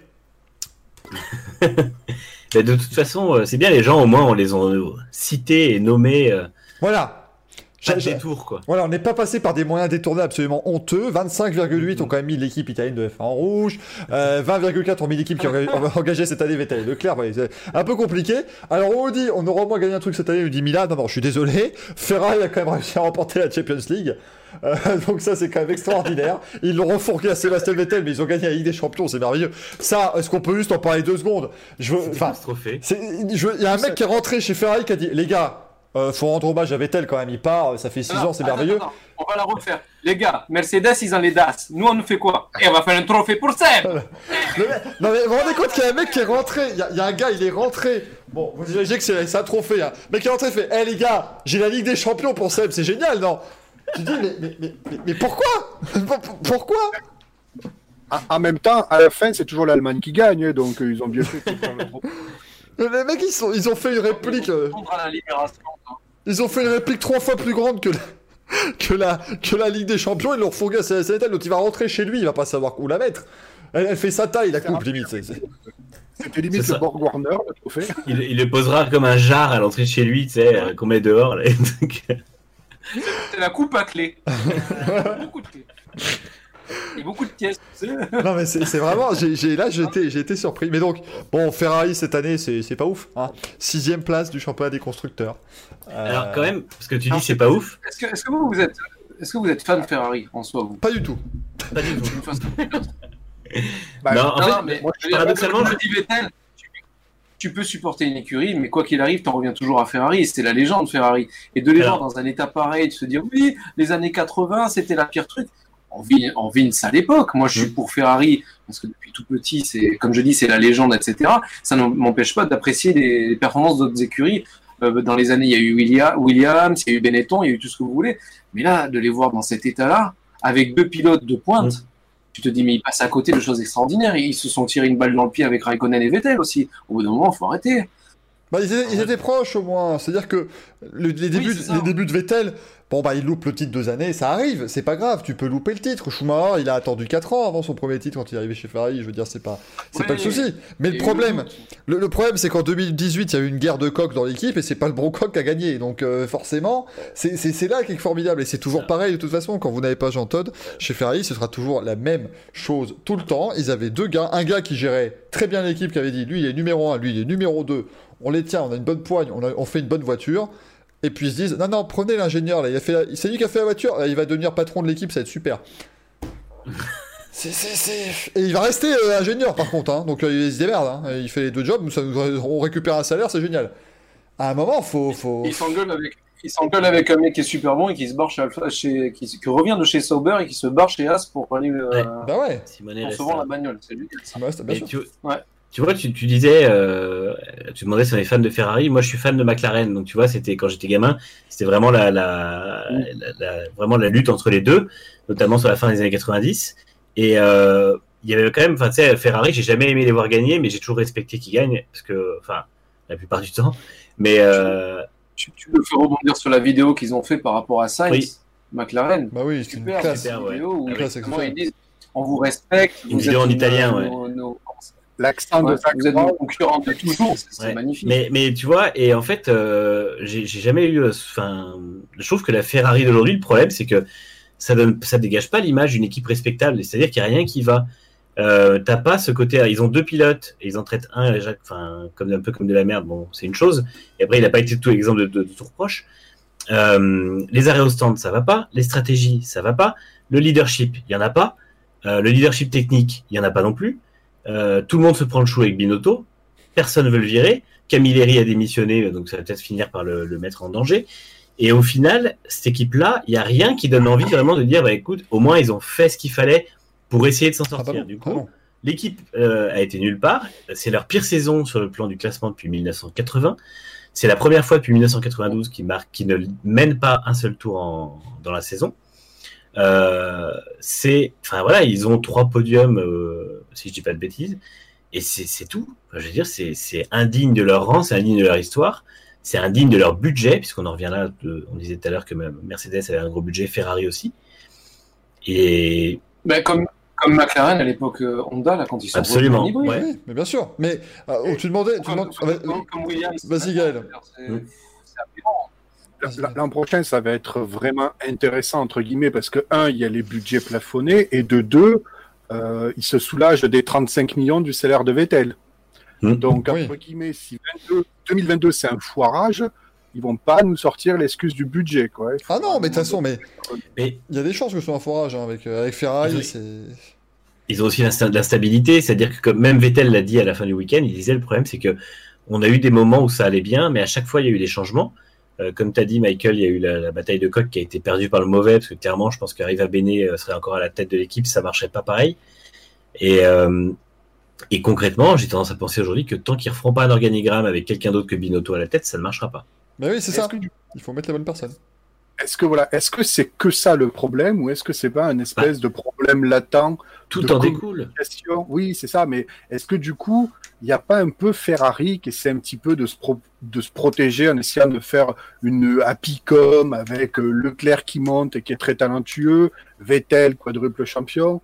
Euh, euh, Je déborde un petit peu, mais quand euh, Camilleri a annoncé sa démission, il y a beaucoup d'observateurs qui ont dit oui, mais effectivement, aujourd'hui, Ferrari, bon, côté en bourse, est plus considéré comme une marque de luxe parce que un peu produits dérivés, un peu des voitures, mais ça boxe peut-être pas dans la même catégorie que Porsche, par exemple. Et, et Ferrari, à mon avis, je pense qu'ils considèrent la Formule 1 comme une espèce d'écrin de luxe qui vont, ils vont vraiment se concentrer dessus. Et à mon avis, quand on fait ces analyses-là, je pense que Ferrari n'ira ni en endurance, ni en IndyCar, parce que c'est un petit peu sous-évalué pour eux, pour leur image, Ouais. pour leur clientèle peut-être. Et, et je pense qu'à mon avis, il faut vraiment que Ferrari revienne sur un pilote 1 et un pilote 2, mais réellement affirmé, quoi. Mais le truc, c'est qu'il faut. Qu'il fasse pas croire à Sainz qu'il va pouvoir bousculer Leclerc parce que c'est pas vrai. Ga- Gaël, le truc, c'est qu'il faut juste aussi voilà, qu'ils aient euh, la, bonne tactique et le bon truc. Et après, moi, je. alors, je, je sais que c'est toujours difficile parce qu'on attention, normalement dans le chat on va me traiter de raciste dans 3 minutes. hein. Mais euh, c'est qu'à un moment donné, on sort toujours les clichés. On dit bah voilà, les Latins sont sanguins, les Allemands euh, sont froids et pragmatiques. Mais en fait, ces clichés-là existent simplement parce que c'est une réalité et ça se ressent dans l'automobile plus que partout ailleurs. Euh, T'auras, t'achètes une une Lamborghini, bah, ça va être de la folie. Ils vont dire euh, j'en ai rien à foutre, moi elle fait 40 000 chevaux, on a mis des ailerons partout. Les Allemands, ils, t'auront- ils auront passé 8 mois. Ils auront passé 8 mois, les Allemands et, McLaren, ils auront passé 8 mois à designer euh, l'horloge qui est au milieu du, du truc, tu vois. C'est, c'est beaucoup plus fin. Et, Mauvais exemple. et- C'est que Lamborghini a été repris par Audi, maintenant ils sont très carrés. C'est Alfa Romeo qui, quand tu achètes Oui. Alfa Romeo, c'est n'importe quoi. c'est vrai, C'était c'est vrai. c'était déjà- Avec Leclerc, Mais ça a toujours été n'importe quoi, Alfa Romeo, c'est ce qui est pratique. mais, mais c'est, avec c'est la- Leclerc, ils, ont, ils ont tout ce qu'il faut. Ils parlent italien, je veux dire, Oui. il n'y a pas plus corporel. Euh, c'est génial, Mais- Leclerc, mais faites ça. Mais le vrai truc, Gaël, c'est, c'est qu'on va, on va mettre les pieds dans le plat parce qu'on dit, euh, voilà, Ferrari, pour beaucoup, c'est la plus grande équipe d'histoire de la F1. Mettons les pieds dans le plat. Euh, Ferrari était très bonne à l'époque où la F1 était une question de moteur, puisque euh, Enzo Ferrari était un motoriste. Donc, il construisait des bons moteurs, ça marchait très bien. Les garagistes sont arrivés, ils l'ont mis à l'amende, hein, parce que Ferrari a été mis à l'amende, il faut le dire, euh, dans les années euh, Cosworth. 60-70, quand Cosworth est arrivé avec un moteur tout penaud, tout fiable et qui permettait d'une superbe intégration aérodynamique autour. Euh, ils étaient nulle part. Et Quand, euh, quand le- l'air turbo euh, commence, ils sont encore nulle part.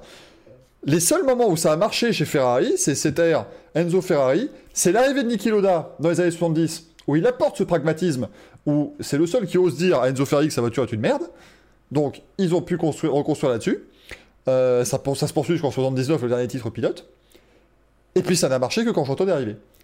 Et c'est tout, en fait. Et c'est... 1000 chevaux Et non, mais c'est- absolument triste parce qu'on on imagine, dans l'imaginaire collectif, comme euh, on, on disait, euh, euh, voilà, comme évidemment, nous, on est d'une génération, on a vu Schumacher gagner 45 000 titres avec Ferrari, gagner euh, 13 courses par saison, qu'est-ce que tu veux qu'on dise? Évidemment que c'est les meilleurs.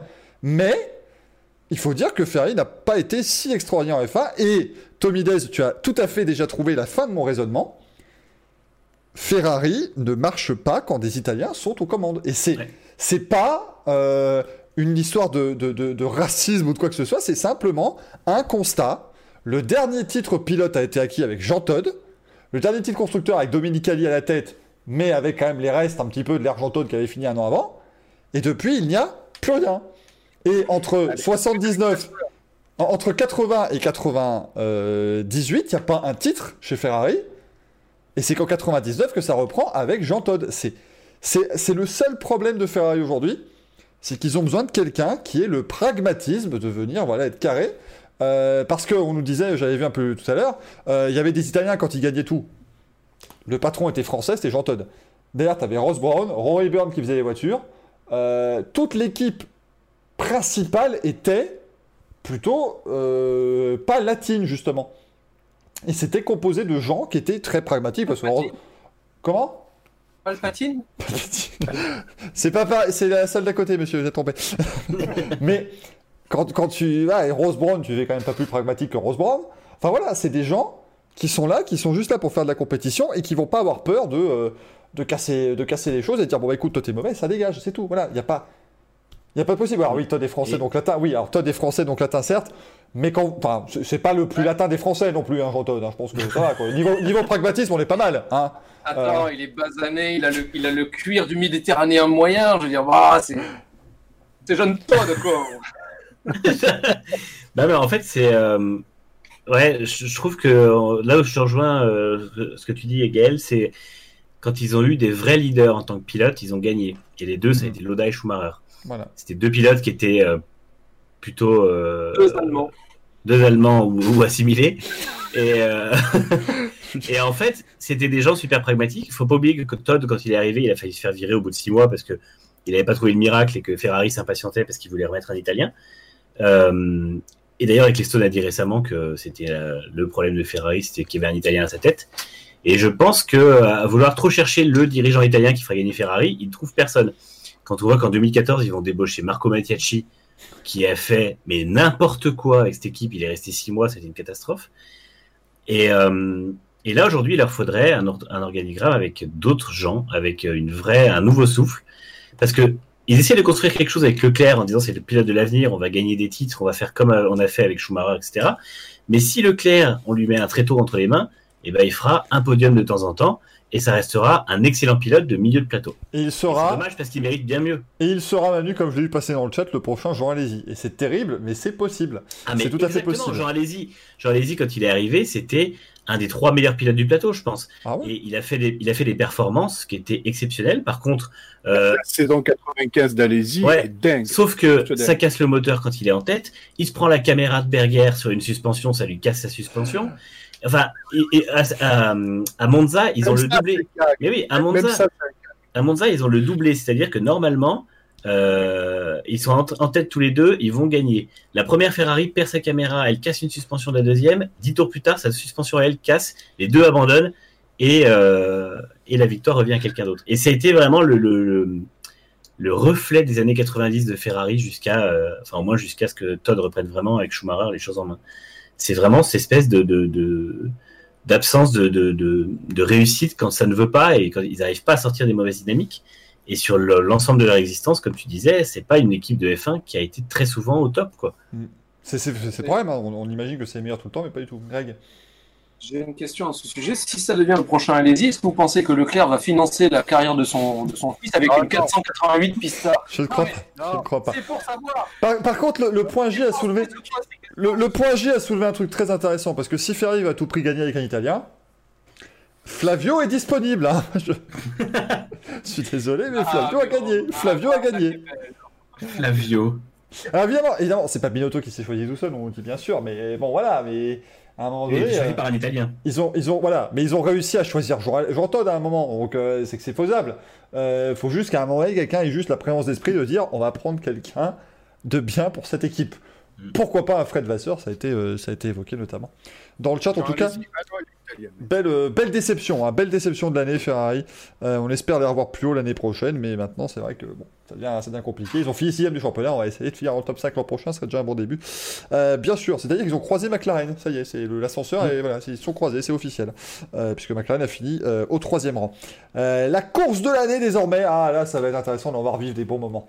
On va revivre des très très bons moments évidemment. Alors en course de l'année, nous avions soumis au vote, mesdames et messieurs, le Grand Prix d'Italie de Formule 1, le Grand Prix de Toscane de Formule 1, le Grand Prix de Sakir de Formule 1, le Grand Prix de Styrie de MotoGP, parce que c'était un petit peu la folie hein, pour ceux qui, qui ne l'ont pas vu, c'est un petit peu euh, taré, et le Grand Prix de Saint-Pétersbourg d'IndyCar, où on rappelle quand même que la voiture de sécurité tombe en panne d'essence, euh, tellement on en a eu besoin.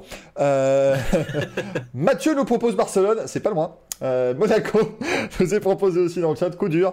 Euh, non, alors là, avec 66,6% des votes, si c'est pas merveilleux, c'est évidemment notre Grand Prix de l'année, notre course de l'année, le Grand Prix d'Italie de Formule 1, la victoire Bravo. française pourquoi, hein. Accélère Accélère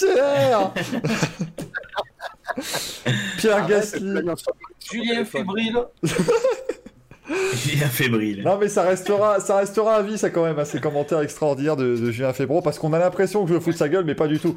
Euh, c'est avec beaucoup d'affection que je le fais, parce que c'était vraiment une masterclass de commentaires sur ces derniers tours, sur ce dernier tour où euh, Jacques Villeneuve s'est aussi euh, largement mis de côté, et c'était vraiment nickel.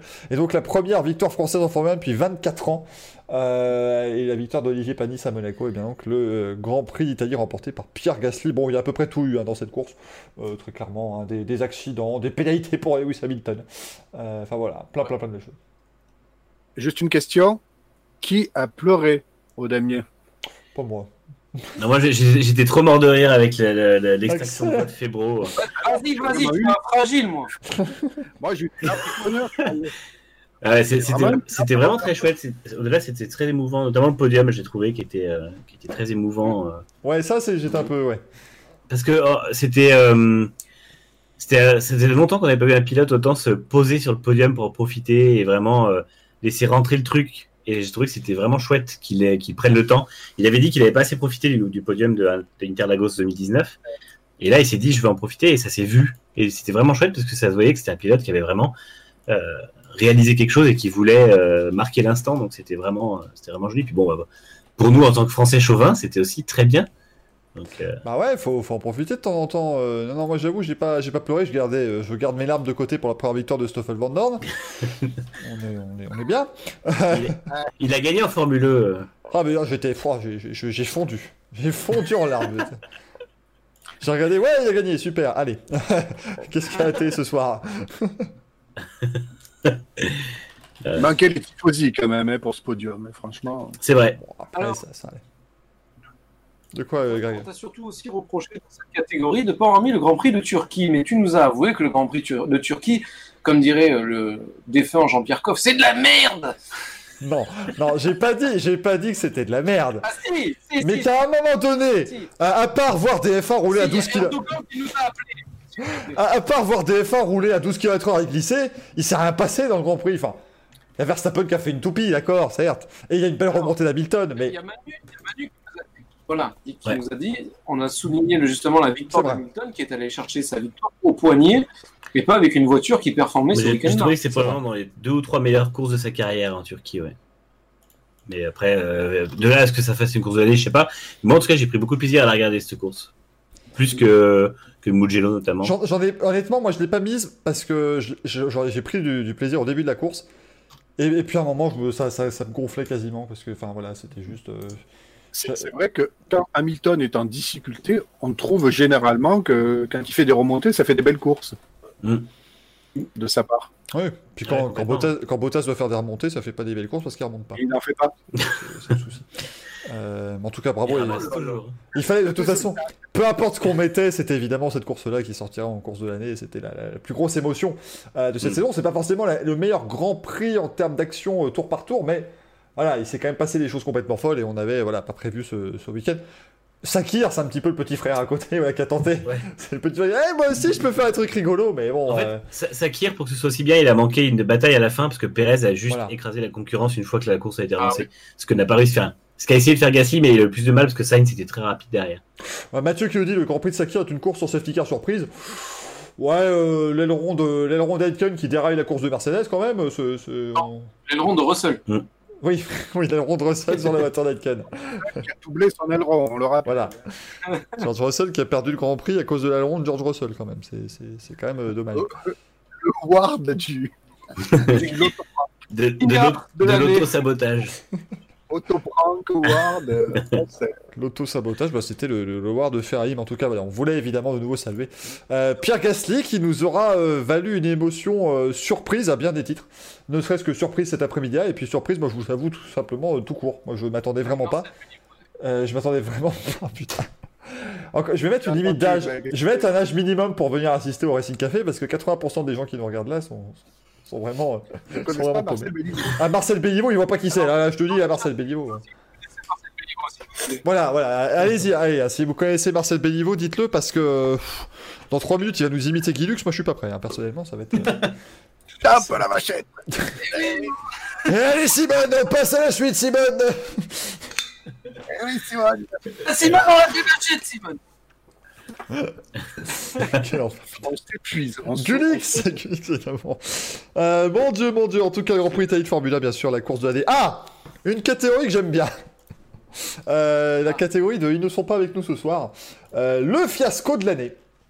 Euh, le, le fiasco de Gama, bien sûr, euh, si on est portugais. Il y a le Joule de la F1 dedans. Ah bah, sans doute Puisque vous aviez... On a mis trois fiascos de cette saison, on n'a pas mis Ferrari dedans. Enfin si, on a mis Ferrari dedans en fait, mais pas, complètement. Mais on avait l'annulation du Grand Prix d'Australie de Formula. Attendez, j'ai oublié de vous dire les, les résultats totaux pardon, de la course de l'année. Donc euh, 66,6 pour le Grand Prix d'Italie de Formula, euh, 23% pour le Grand Prix de Sakir. On avait euh, 7,7% pour le Grand Prix de Toscane, 2,4% pour le Grand Prix de Styrie de MotoGP et, euh, et, et j'arrive même pas et, et 0,4% pour le Grand Prix de Saint-Pétersbourg d'IndyCar. Il y en a 7 qui ont voté ça. Et je suis même pas dedans parce que j'ai pas voté, c'est quand même merveilleux. C'était le François Asselineau de la course de l'année. quoi. Quel enfer. De toute façon, j'en ai rien à faire. L'an prochain, vous êtes pas prêts, il y aura 40 minutes consacrées à IndyCar à chaque émission, ça fera partie de la grande refonte. Quand le Racing Café passera officiellement à 2h, vous êtes pas prêts. L'Indy- L'IndyCar Café. Voilà. Alors par contre, ce sera qu'entre les mois de mars et septembre, hein, parce que le reste du temps, on n'a pas grand-chose à dire, mais ce sera déjà, euh, ce sera déjà ça. Le fiasco de l'année, nous avions donc euh, l'annulation du Grand Prix d'Australie de Formule 1, c'était un sacré bazar, bien sûr, puisque tout le monde y était, et puis à deux, deux minutes des essais libres, on a dit non. Euh, le community manager Ferrari qui nous a quand même pondu ses rêves, rêves sick, euh, Oh, imbitable. C'était imbitable sur Race Week coupé en 4 en machin, c'était complètement nul. Notez que l'équipe AG2R, la mondiale Citroën en cyclisme fait pareil, puisque sur leur maillot on lit AG2R, la Citroën mondiale, c'est catastrophe absolue. Et euh, Nikita Mazepin dans les réseaux sociaux, en piste, euh, dans le parc fermé, en DM, enfin un peu partout. hein, voilà. hein. Nikita Mazepin, il est partout, il est là, sur les réseaux sociaux, dans les campagnes, il est vraiment partout. Euh, Nikita Mazepin est le vainqueur avec 76,2% des voix de ce fiasco de l'année. C'est Nikita Mazepin. Bravo à lui. Bravo. Bravo Nikita. Le futur, le, le futur ex-futur pilote As, peut-être. On a passé la baguette Chiquita. Voilà, euh, Niki- Nikita Mazepin ou l'affaire, euh, l'affaire, l'affaire Mazepin. D'ailleurs, il porte bien son nom. Euh, eh bien, euh, l'affaire a connu un nouveau tournant, un nouveau twist, puisque la madame euh, dont il a touché les, les, les attributs, eh bien, euh, visiblement, on dit maintenant qu'elle n'était pas consentante, qu'elle était bourrée, tout ça. Enfin bref, voilà. Euh, Une euh, grosse surprise. hein. Voilà. Coup dur. Et alors maintenant, évidemment, on va, on va, on va pas vous dire que ce genre de- d'action est totalement répréhensible et un scandale absolu, parce que sinon on va passer pour des euh, gros fragiles, bien sûr, et on n'est pas comme ça, nous on est des bonhommes. Euh, voilà, on est des bonhommes, et moi, euh, C'est vrai que Chez les nichons des femmes qui veulent pas, moi. j'en ai- j'en- moi- j'en ai parlé aujourd'hui. J'en ai parlé aujourd'hui sur Twitter et c'est vrai que je me suis vite fait traiter de fragile parce que j'avais dit que c'était euh, un scandale, mais bon. Tant pis. hein, Moi- Je garde mon avis et je trouve que ce- cette personne devrait être euh, punie parce qu'il est en train, il va, il va mettre, enfin, quoi qu'il arrive, la F1 sortira pas grandi, même s'il fait rien dans le peloton, même s'il se tient à carreau. euh, ce qu'il a fait avant, c'est déjà trop. Et au final, ouais, c'est, euh, c'est, euh, ça, ça sera forcément négatif pour tout le monde et je trouve que c'est vraiment dommage que personne n'intervienne. Mais bon, Si, si. J'avoue juste, effectivement, on est un peu fragile. Moi, personnellement, quand je prends le métro, par exemple, si je ne sors pas du métro en ayant ploté trois femmes, j'estime que j'ai pas fait mon job. Donc voilà, euh, c'est normal. Mais Tu devrais, mettre, tu devrais mettre un disclaimer blague parce que. oui, oui, alors, c'est, oui, c'est vrai que j'oubliais, j'étais là, je me disais, oh, la team premier degré. Oui, mais Flavio Briator. Donc oui, hein, c'était du second degré. Oh là là. Ta Michael, carrière est Michael Dufrotteur. que du pineur. Oh putain. Oh putain de merde. Non, non, mais c'est, voilà, c'est, que Non, mais oui. j'ai, mis 10 ans à, à me construire une réputation et 3 minutes à la, à la détruire. as mis 10 ans. C'est une fin de carrière pour Michael. je note, hein, je note le jingle second degré pour l'année prochaine, bien sûr. Est-ce qu'on peut mettre le... Je vais, je vais mettre le jingle de, de la blague de Michel Denisot des Guignols. Là aussi, il faut que vous ayez 35 ans hein, pour comprendre. Mais, euh, Je n'aimais pas les guignols, je pas compris. Oh, bah Voilà. zut, c'était un super jingle. Ah, C'était bah, un très très beau jingle. La réputation des fils de riches en prend un sacré coup avec Mazepin. J'ai failli, j'ai failli ripper. Alors, la diversité dans le Racing Café, tu- est-ce que tu vas faire venir une, une dame dans le Racing Café? Ah, mais avec grand plaisir. D'ailleurs, l'année prochaine, il y aura à chaque fois euh, que des chroniqueurs issus de la. Il n'y aura que des chroniqueurs issus de la diversité, Greg, bien sûr. Euh, et, non, et non, en fait, Greg, non, en fait, ce que je vais faire, c'est que je vais inviter que des gens issus de la diversité, mais que des hommes. Et pour les femmes, je vais créer le W Racing Café. Euh, parce que visiblement c'est ce qu'il fait maintenant, hein. il faut faire des voilà, il faut faire des W series partout, donc voilà.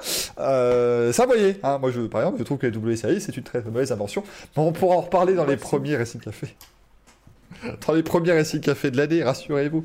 Euh, non, non, je, je continuerai de choisir les chroniqueurs uniquement par leur qualité et leur compétence. Et là, vous vous demandez, quand est-ce que tu vas le faire, du coup? Exactement. Je, je sais pas ce que je fais là, honnêtement. Moi, je suis non-binaire. je, plais- Voilà, je plaisante, je bien sûr. Voilà, mais c'est très bien, merci beaucoup. Je plaisante, bien sûr. Oh, c'est la dernière, on est en roue libre. On salue les amis de la chaîne roue libre à la fin Salut, sur roue YouTube. libre. Allez, c'est parti, c'est la fête. C'est génial, c'est que de l'amour. Le chat qui part au fil. Ça va arriver, hein, de toute façon, ça demandé, c'est une remise de prix, il faut bien qu'il y ait un petit peu de, un petit peu de show, évidemment, mais donc voilà, on voulait évidemment féliciter euh, Nikita Mazepin, euh, qui recevra son, qui, rece- qui recevra son award, j'ai pas, j'ai pas un truc, qu'est-ce que j'ai, j'ai ouais. un truc dont dont je vais me séparer. Le trophée de Nikita Mazepin. Ouais, c'est ça. Voilà. Ah, Tu-. Sinon, je propose qu'on le destitue et qu'on donne au CM de Ferrari euh, pour son. C'est lui, je crois qu'il a été, il a dû être viré. On peut Non. le destituer en direct. Mais il est troisième, le pauvre, il a fini troisième, il a fini derrière le Grand Prix d'Australie. C'est le fiasco des fiascos.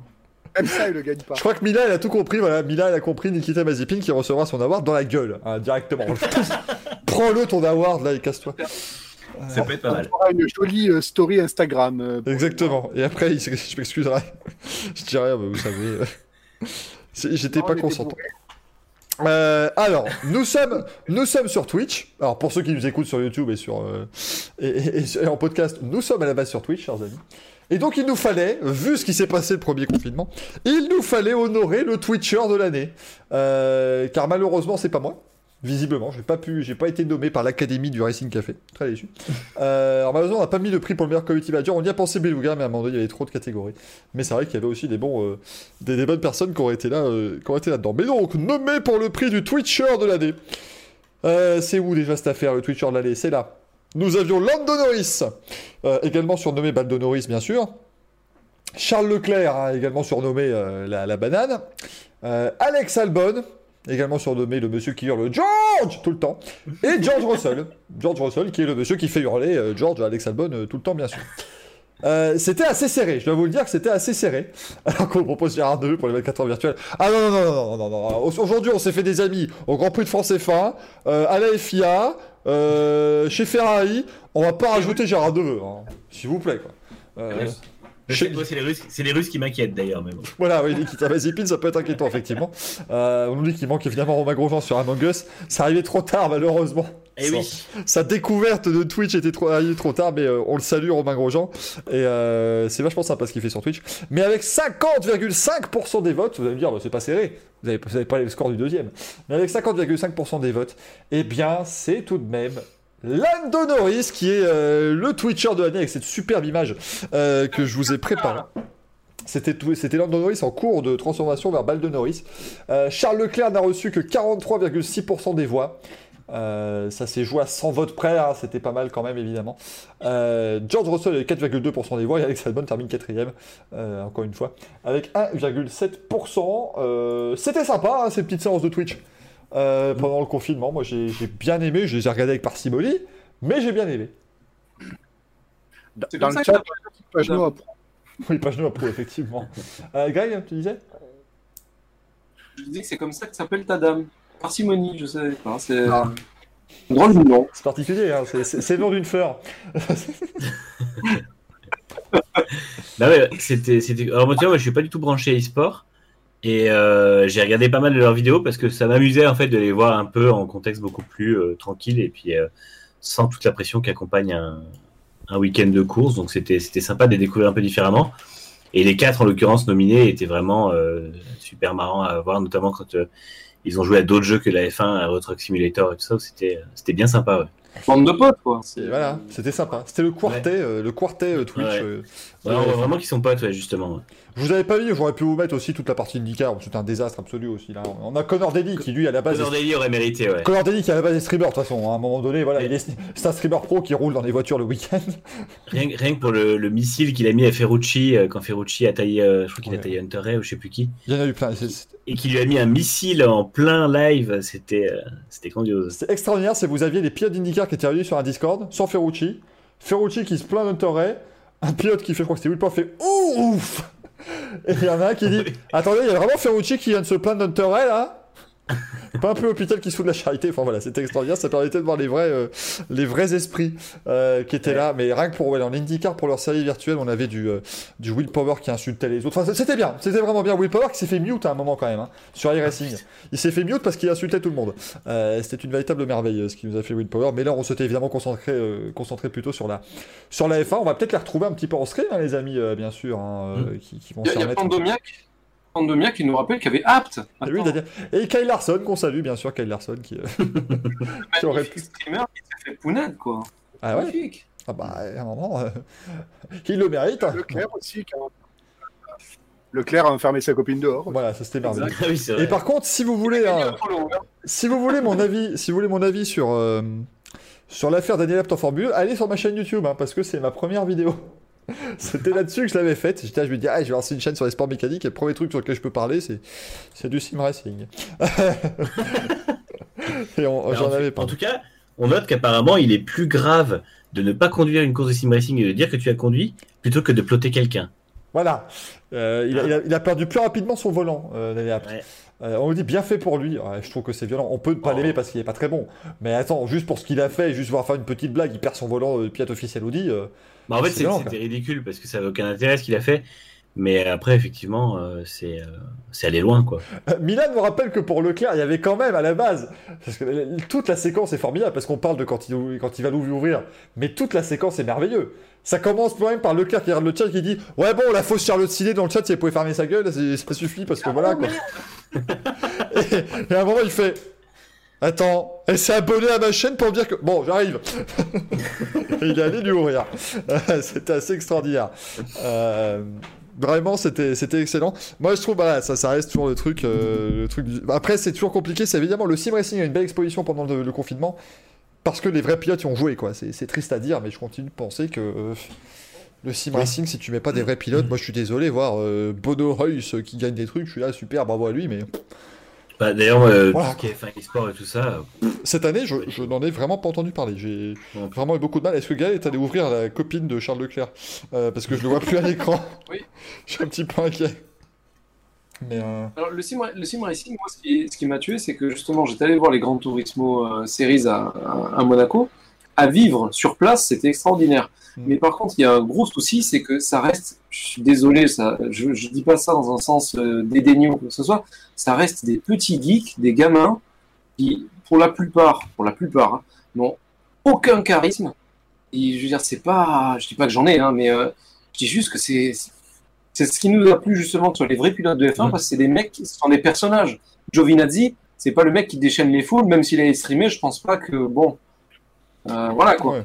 Alors que là, là, ça reste des, ils sont super bons, ils font super bien le job, mais euh, tu vas pas te passionner pour des mecs comme ça. Après, c'est peut-être une question générationnelle. Je veux dire, Non, mais- les joueurs de Fortnite ne font ni chaud ni froid, mais il y en a qui font, qui font plus que d'autres. Ninja, c'est un mec qui a du, euh, qui a du charisme dans, dans ce genre de milieu. Mais euh, là, pour le moment, ce qu'on a, euh, je suis désolé, c'est Bah, pas. le problème, c'est qu'ils sont coachés en plus, quoi. C'est ça qui est, qui est le souci, c'est qu'ils sont Mm. en plus coachés. euh, euh, ceux qui ont intégré les structures de F1, bon, encore une fois aussi, ça c'est une vaste, vaste blague, hein, bien sûr. hein, quand on dit les pilotes de, euh, dans une équipe de F1, c'est- bon, c'est- il y a d'autres choses. Mais, euh, mais voilà, c'est des gens, déjà, ils viennent, ils sont pour la plupart timides, euh, peut-être introvertis aussi. hein, c'est c'est souvent comme ça aussi. On se tourne vers les jeux vidéo, euh, parfois parce qu'on est un petit peu introverti. Moi, je sais que voilà, je l'étais. Ça- a changé, mais euh, je l'étais. et Voilà, c'était dans, le- dans les jeux vidéo que je trouvais euh, pas mal de, de, de, de sympathie. Et voilà, c'est un peu comme ça. Et en plus, tu rajoutes le, le, le coach absolu euh, tout le temps pour dire faut remercier les sponsors, machin, l'équipe, tout ça. Bon, voilà, quoi. C'est. c'est- c'est c'est insupportable vite fait quoi. C'est c'est- Parce que quand tu regardes les F1 eSports, ils ont les mêmes commentaires que, que- quand les mecs gagnent des grands prix quoi. Euh, merci à toute Ouais. l'équipe, c'est incroyable, tout le travail fait à l'usine. Mais quelle usine T'étais devant ton, t'étais devant ton PC euh, en train de faire 15 000 tours du même circuit. Qu'est-ce que tu. C'est ça, c'est pas non plus. euh, C'est une performance d'arriver à gagner, je dis pas, mais c'est pas non plus. euh, Enfin, t'es pas Lewis Hamilton quoi. Calme-toi, tu peux être un peu plus calme et être plus cool. Moi, je vous garantis que si vous me mettez dans un paquet des F1 eSports, mais ils s'en remettent pas. Hein. Euh, alors, ils vont filmer le mec qui est 18ème tout le temps parce que ce sera moi, mais il va, ils vont s'amuser avec. Hein. Non, mais c'est là, que tu vois justement, par exemple, par exemple, un mec comme Igor Fraga, il a été champion de Gran Turismo, il arrive à faire des choses IRL. Ouais. C'est quand même un mec qui a du mérite. Mais il y en a certains, malheureusement, je pense qu'ils iront pas au-delà de l'expérience jeu vidéo. Mm. Donc, Et encore bon, que Igor Fraga, c'est pas non plus. euh, Bon, il est pas non, Non, plus en haut, mais bon, il a, il a des performances en réel maintenant quoi. Mais il y avait. Mais, mais le mieux, c'était la, la GT Academy, de toute façon. hein. Ça, on va pas le, on va pas le cacher. C'est Oui. quand même fou de se dire que c'est sur Gran Turismo qu'on a trouvé les meilleurs. euh, parce que Gran Turismo, au niveau, c'est quand même le degré zéro de la simulation. Euh, mais voilà, on a. Merci. hein. Ah, oui, oui. que PlayStation va pas faire le PS5. Non, non, attends, je. Oui, oui. Ah, eh bien voilà, mon, mon accréditation pour les Gran Turismo euh, World Finals vient d'être euh, coupée en deux, déchirée. euh, je suis bien, bien déçu. Euh, non, non, mais voilà, Gran Turismo, c'est pas une simulation, Ah oui. mais pourtant, c'est là qu'ils ont sorti Jordan Tesson, euh, Wolfgang Reip, euh, euh, Lucas Ordonez, des pilotes qui ont eu une carrière legit derrière. Ils ont fait une belle petite carrière. Euh, Yann Mardenbro aussi, qui était en GP3. Euh, voilà, c'est des mecs qui ont une vraie carrière après- parce qu'ils ont bien coaché chez, chez Nissan. J'ai quand même l'impression que les, les, les e-racers qui euh, fonctionnent, les sim-racers qui fonctionnent, ont plus vocation à fonctionner dans des, dans des disciplines euh, un peu plus comme le GT, des trucs comme ça.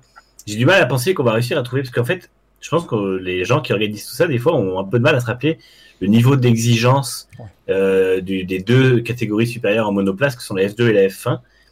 Et je vois pas à quel moment, enfin, si, si les mecs qui sont à F1 aujourd'hui sont dans un kart depuis qu'ils ont 3 ans, c'est pas pour rien. Ouais. Je veux dire, c'est qu'il y a un, il y a un vrai, un- vrai- une vraie construction. Alors évidemment, tu as des talents purs comme Verstappen qui peuvent se permettre de faire qu'une seule année en, en monoplace, mais c'est pas, c'est pas la majorité. Et je pense que c'est pas en s'entraînant sur un sim racing que ça prépare à la F1 en- à aucun moment. Et c'est pour ça, Manu, je pense qu'ils réussissent plus sur GT3 notamment, parce que le GT3, et c'est pas pour dénigrer, parce que c'est ce qui fait sa force, et c'est ce qui fait que ça marche extraordinairement bien, mais honnêtement, on nous met tous les quatre dans une GT3, on la conduit sans problème. Hum. On fait pas, on fait, on fait pas top 5 chrono, hein, je dis pas ça, mais on Non, arrive non, mais ça sans aucun souci à conduire, sans avoir d'accident. C'est ce qui posait beaucoup de crash aux 24 heures de Spa aussi à un moment, c'est parce que les mecs, tu, tu venais juste avec de l'argent, t'avais des gentleman drivers to- total qui venaient là et qui disaient voilà, euh, bon, euh, c'est super, mais euh, on fait, on fait ce qu'on peut. Euh, et, et qui, qui, qui faisaient des accidents parce que bah, il n'avait pas la, la- la qualité de, de pilotage. Ah. mais euh, oui, oui, attends, il y a eu un, un hurlement dans le chat, mais j'ai pas vu encore la, l'annonce officielle. Alors euh, regardons cela. Oh, c'est en plein Racing Café, si c'est pas merveilleux.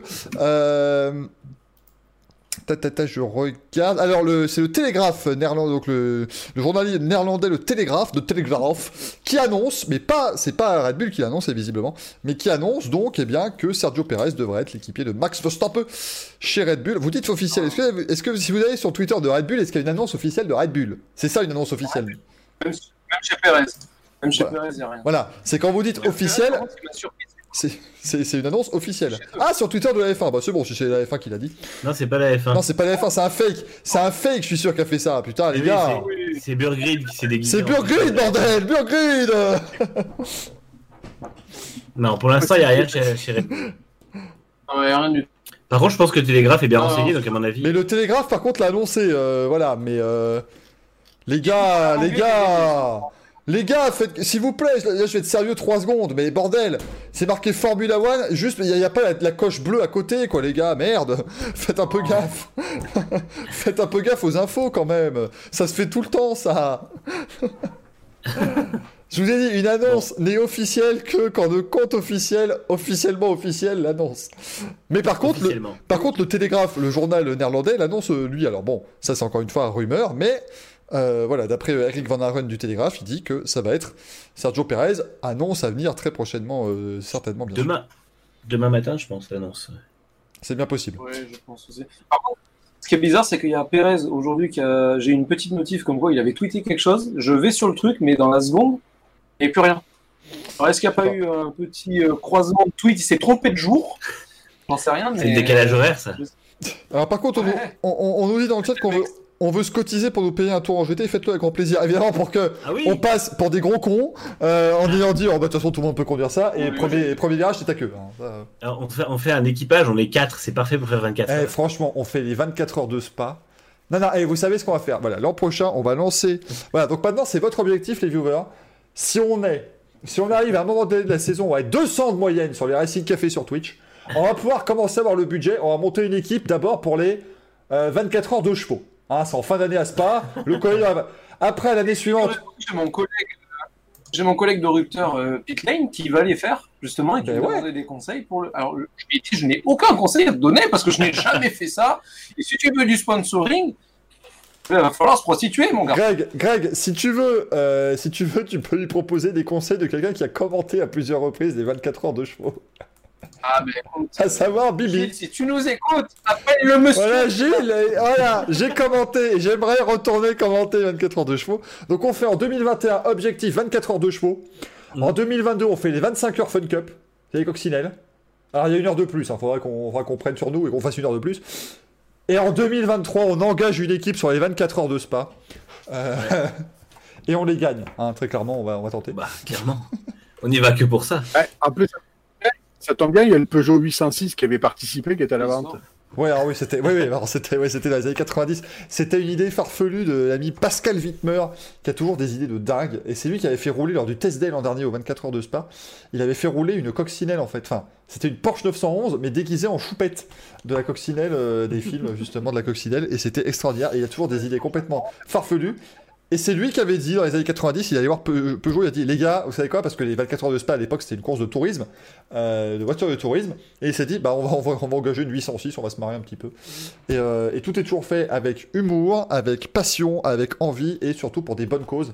Et ça, c'est des très très belles choses toujours qu'on veut, qu'on veut signaler, bien sûr. Donc on, le parlait en rigolant, mais c'est quand même un beau, un beau petit point à, rappeler euh, ce que fait l'ami l'ami Pascal Wittmer. Et en 2024, on fera euh, bien sûr les Red Bull Caisse à Savon dans le cadre des Jeux Olympiques de Paris, bien entendu.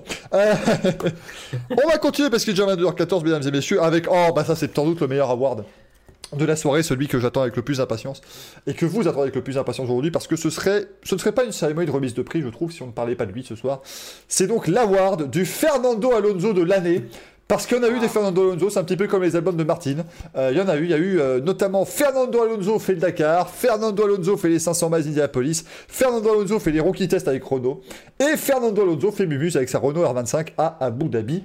Euh, le vainqueur de cette catégorie est évidemment Fernando Alonso. Je dirais même que c'est la Formule 1 qui en sort grandi, très clairement. Euh, mais du coup, avec 71,1%, sans surprise, c'est évidemment Fernando Alonso dans la R25. Bien sûr, hein, voilà, le, le V10.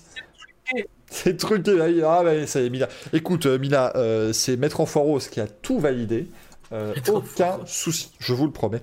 71% donc pour la, la, R, la R25, 23% pour Alonso le rookie, hein, bien entendu, le jeune Fernand. Euh, 3,6% pour Fernando Alonso sur le Dakar en début d'année. Euh, et 2,2% pour Fernando Alonso au 500 Diapolis. Je vais commencer à croire qu'il y a une cabale contre IndyCar dans ces votes, et je suis très déçu, sachez-le. Euh, bon, la R25, on va passer rapidement, chers amis, je pense qu'on en a parlé tout à l'heure, hein, voilà, je pense qu'on en a bien, euh, on en a bien parlé, et on en a bien parlé la semaine dernière, on en a parlé avant que ça arrive déjà, mais franchement, j'étais pas prêt, hein, parce qu'il il, s'est donné à fond quand même avec sa bagnole, et moi, j'étais pas prêt. Je pensais que ça allait être des tours de démo, et j'ai revu la saison 2005 sous mes yeux, quoi, c'était euh, c'était extraordinaire, parce qu'il a retrouvé le coup de volant particulier en plus, quasiment. Il- on a Coup de qu'il l'a volant lancé, comme il faisait avec Ouais, les Michelin. coup de volant vachement engagé, ouais. tout à fait. Et c'était extraordinaire à regarder. Euh, la F1, évidemment, maintenant se fait, euh, se, se fait son beurre en uploadant toutes les vidéos possibles et viables, dont une superbe vidéo en 360 degrés qui réalise la prouesse de rendre un son moteur dégueulasse. Vraiment, allez-y, hein, c'est sur le, le YouTube de la F1. C'est extraordinaire, vraiment. Euh, c'est, je comprends pas pourquoi il persiste avec ses vidéos à 360 degrés. Euh, mais la caméra Pourquoi ils embarquée. font pas un montage surtout euh, Ils pourraient faire un montage avec le, la caméra, une autre caméra embarquée quoi. Ouais, non, mais non, là, ils ont dit, euh, tu peux, tu peux tourner autour de la voiture, mais le son est absolument affreux, et c'est quand même un V10. Euh, le dernier V10 champion du monde, hein, quand même, euh, en, en Formule 1. Euh, et ça faisait beaucoup de plaisir, vraiment. C'était, c'était vachement chouette de regarder ça. Et, et puis, voilà, quoi. On, on parlait, c'était bien avant. Moi, je, je dirais juste quand même que il y a quand même une vraie différence. C'est que la voiture, on, on la voyait bouger, quoi. C'est-à-dire qu'elle est, elle est précise, elle est. Elle est légère, c'est tout, mais voilà, elle fait 200 kg de moins à un moment donné, ça, ça va quasiment 200 kg de moins ça se voit quoi. Il y a moins d'appui aussi. Et il y a moins d'appui. Elle est moins plaquée. Ça donne, ça donne un côté vachement plus vif et vachement plus euh, agressif. Mais euh, paradoxalement, ça va moins vite aussi. Exactement. Mais c'est ça, c'est que en fait, regardez les, les changements de direction à, à Silverstone maintenant, c'est c'est impressionnant par la vitesse. Mais honnêtement, tu te mets en face, tu les vois, ils tournent, voilà. Alors qu'en 2005, ça sautait, ça bondissait, ça tac tac tac tac tac, c'était vraiment impressionnant. quoi. Après, après je trouve que quand, quand tu vois les F1 modernes, celles de la génération actuelle en bord de piste, et quand tu vois les distances de freinage, pour moi, il n'y a rien qui montre, enfin, qui est plus. Oui, non, mais c'est dingue. C'est dingue. Les mecs, vas-y. Vas-y. les F1 des années 2000 et tout ça, c'était impressionnant parce que c'est des voitures très vives, très euh, compactes et du coup, c'est vrai qu'elles étaient super agiles et super, euh, euh, ouais, vraiment euh, agressives en piste, sur les vibreurs notamment, etc. Aujourd'hui, c'est vraiment le- le- la, la puissance de freinage et la puissance d'accélération. enfin, en fait, c'est tout, c'est tout lié au fait aussi que ça passe très vite en virage. Donc forcément, ils, ont, ils peuvent freiner plus tard, ils peuvent euh, accélérer plus tôt et les voitures seraient- sont collées au sol. Donc, Non, ce qui est incroyable, c'est que je veux dire qu'à Barcelone, dans un freinage en descente, ils freinent à 60 mètres, quoi. C'est c'est- c'est complètement ah fou. non, mais c'est c'est monstrueux. C'est à l'image des voitures d'aujourd'hui, des, des voitures de tourisme d'aujourd'hui. C'est-à-dire qu'avant, enfin même maintenant, quand on veut montrer une, une F1 bestiale, tu montres Senna à Monaco et puis c'est bon, euh, t'as Mm. tout gagné, ça vibre dans tous les sens, il tient le volant à une main, il passe les vitesses de l'autre main. C'était le cas des, des voitures de l'époque, c'est-à-dire que la voiture, elle avait des suspensions minables, elle avait des freins à tambour, ça freinait pas. Maintenant, tu prends une Bugatti Chiron qui fait 1500 chevaux, tu peux aller faire les courses avec et t'en servir de daily sans avoir de problème de fiabilité, etc. Mm. C'est une preuve que l'ingénierie maintenant, c'est c'est assez extraordinaire. Et même pire que ça, c'est-à-dire que le, le AMG Project One, la Mercedes que pour le moment est repoussée à chaque fois, c'est une F1 en dessous. Oui, oui, c'est une F1 avec une coque. C'est extraordinaire. C'est c'est le, ouais, c'est le V6 qui a été champion du monde en 2015 qui est dedans. ouais. Alors que la dernière à avoir eu ça, c'était une- c'est la, c'était la Porsche Carrera GT, mais la Porsche Carrera GT, c'est pas fiable du tout, c'est hyper sensible de l'embrayage, j'en passais des meilleurs. Là, on va avoir une voiture qui, je pense, va être exploitable très régulièrement, et g- généralement par des, des mecs du, euh, du golf qui, euh, qui ont quelques, quelques sous, mais bon, Ah, ils vont s'amuser à Dubaï. Par contre- Ils vont Par contre, la, la maintenance, c'est un moteur tous les 50 000 km, hein, le moteur complet. mais, mais c'est quoi un moteur Mais, euh, mais Manu, ils ont le droit à combien de à combien d'MGUK euh, sur la durée de vie? Parce qu'il y a parce qu'il y a des pénalités après. C'est vrai. Ils partent un peu plus loin, du coup. Tu vas tu vas tu vas faire tes courses, tu te gares dans le parking et puis la voiture elle est 8 rangées derrière quand tu reviens parce que bah, écoutez monsieur, troisième moteur, ça dégage. D'ailleurs, la Project One a été repoussée à cause de ça, à cause du moteur, parce que euh, tout ce qui était euh, préchauffage des fluides, etc., Bien sûr. ben oui, c'est une Formule 1, donc euh, ça peut pas se- s'utiliser tous les jours comme une F1. On rappelle que là ils essaient quand même de rendre un moteur de F1 appuyé enfin on démarrable avec un bouton. On appuie sur un bouton, le moteur démarre. C'est impossible dans une F1 moderne. Euh, bien sûr, dans une F1 d'ailleurs de tout, de tout type. Hein. euh, Peut-être dans les années 50. mais- Si Mercedes, il, il redémarre avec le MGUK maintenant, ouais. Ah oui, oui, par contre, oui, c'est vrai que depuis, le- depuis les hybrides, c'est vrai qu'on peut démarrer quand on est en bord de piste, c'est vrai. Euh, mais bon, pour faire le premier vrai démarrage de la voiture, euh, faut quand même le mec derrière avec le démarreur externe. hein. Ça, Ça, ça se redémarre comme une Clio hybride, en gros, à peu près.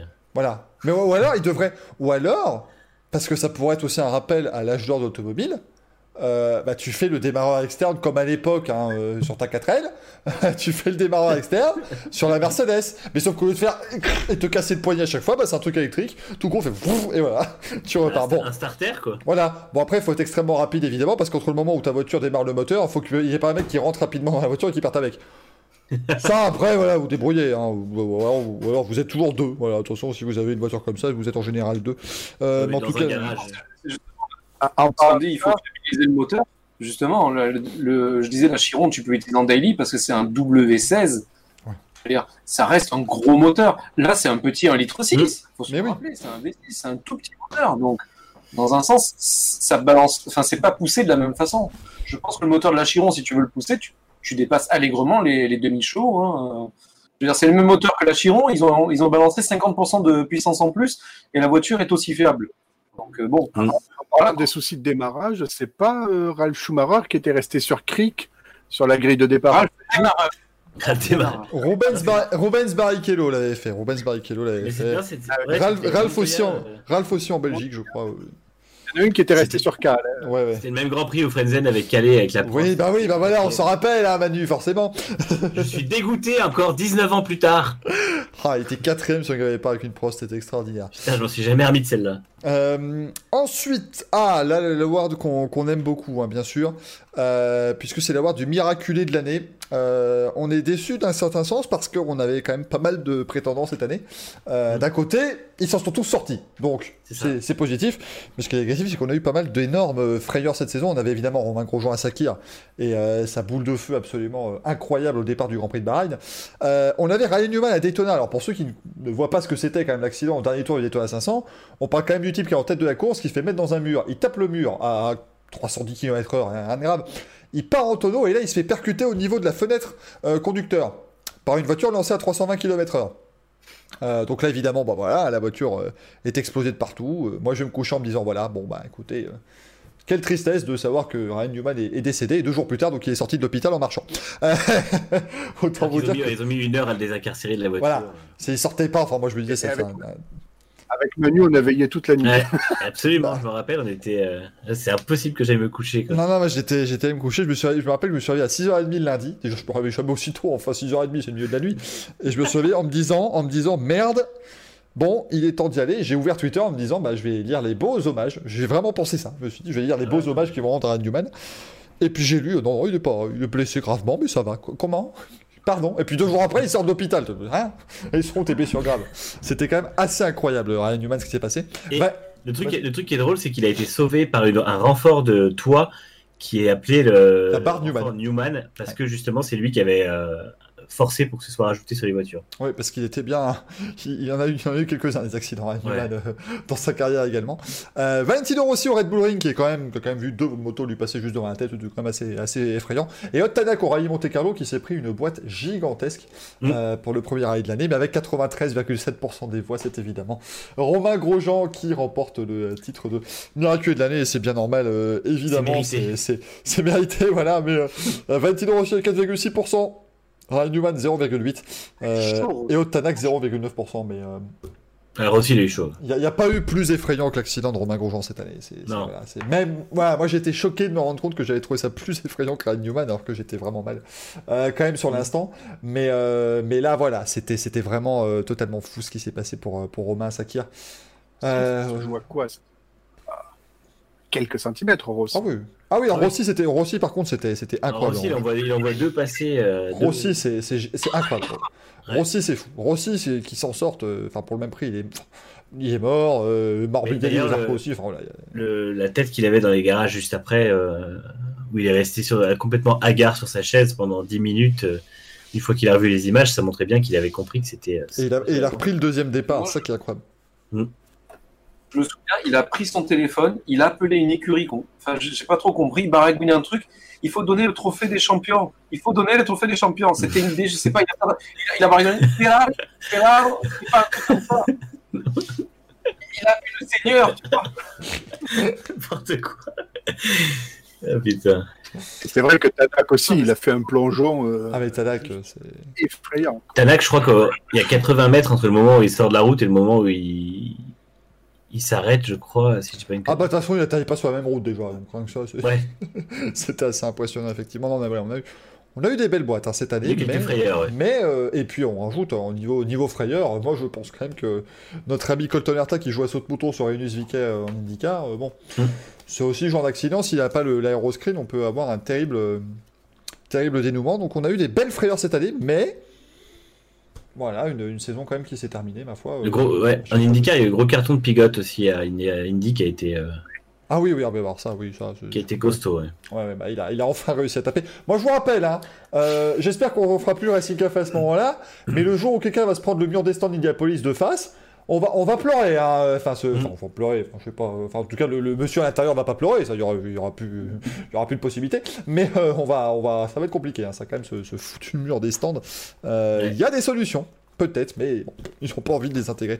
Euh, pour l'instant, et pour rester sur le thème Romain Grosjean, parce qu'on avait également euh, l'award du moment de l'année, euh, qui est un award un petit peu plus général avec des, beaux moments qu'on a vu cette saison.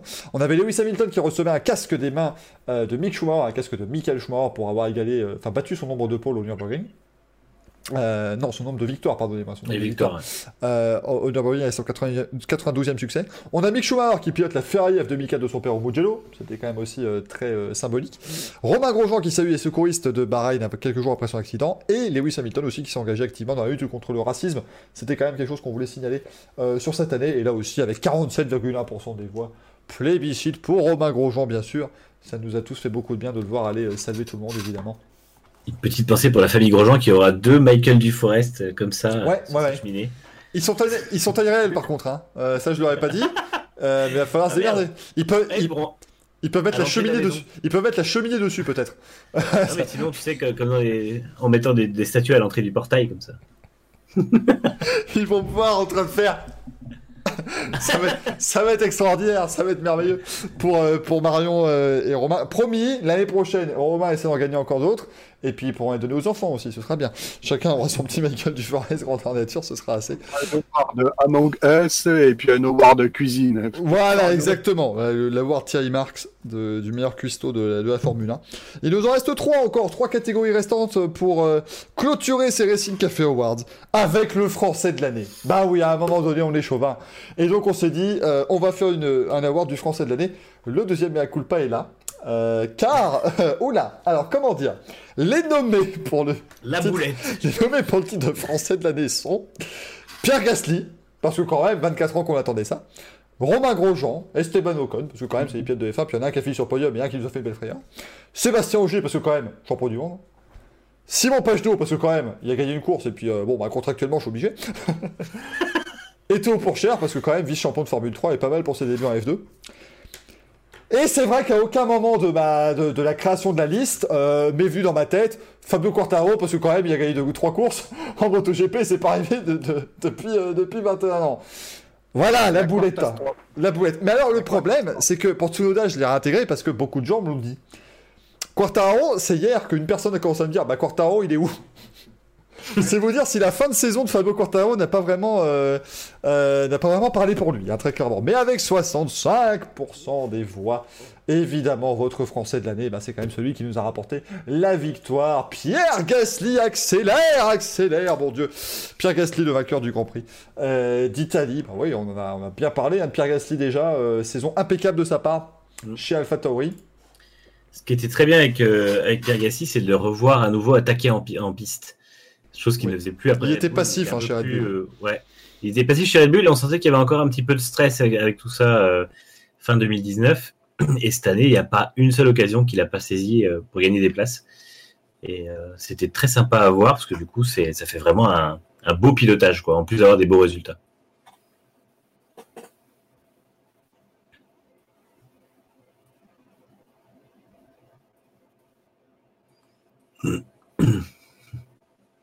Pardonnez-moi, on n'entend plus. Maintenant je disais, donc l'année prochaine, on fera le francophone de l'année, bien sûr. Comme ça, on mettra Charles Leclerc.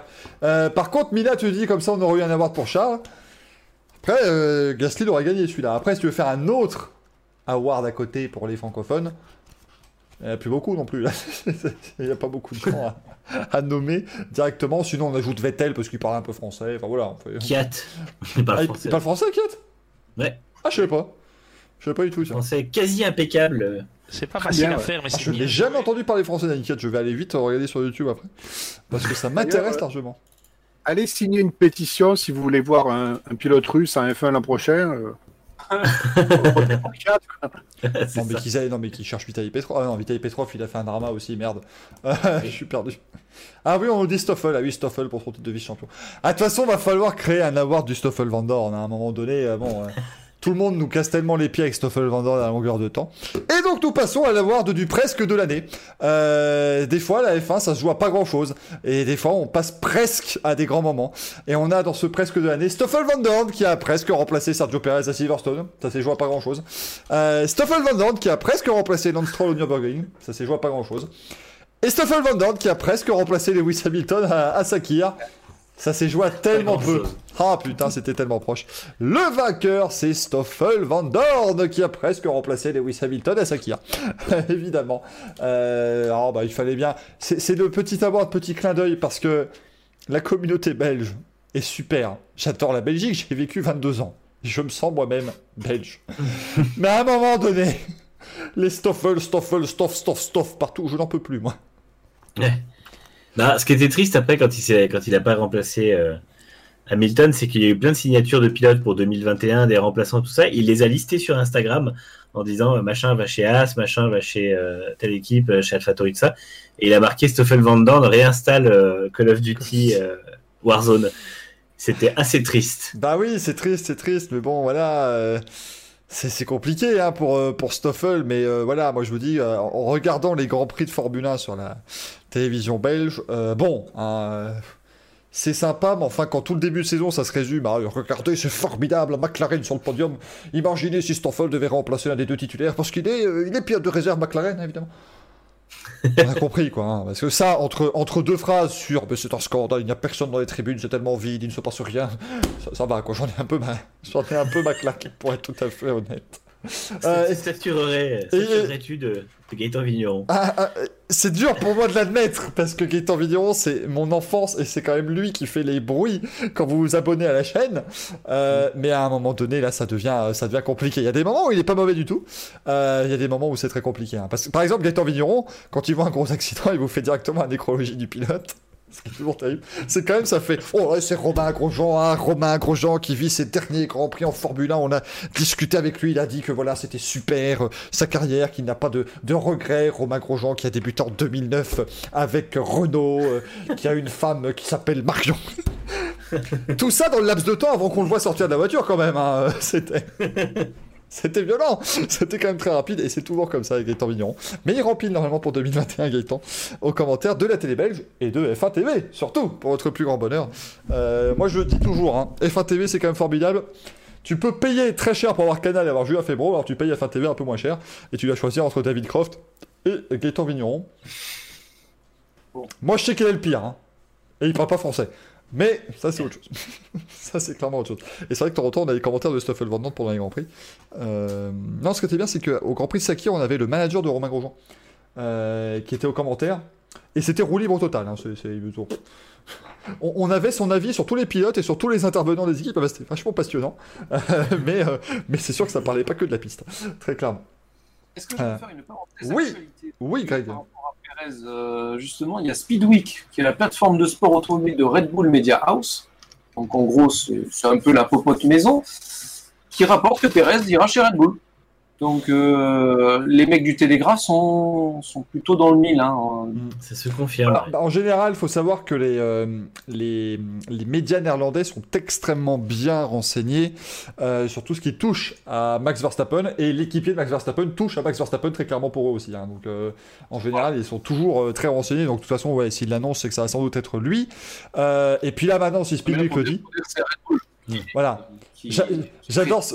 J'adore ce concept quand même génial. Les mecs qui sont là, on a un organe de presse et des fois ils vous donnent des rumeurs sur Red Bull.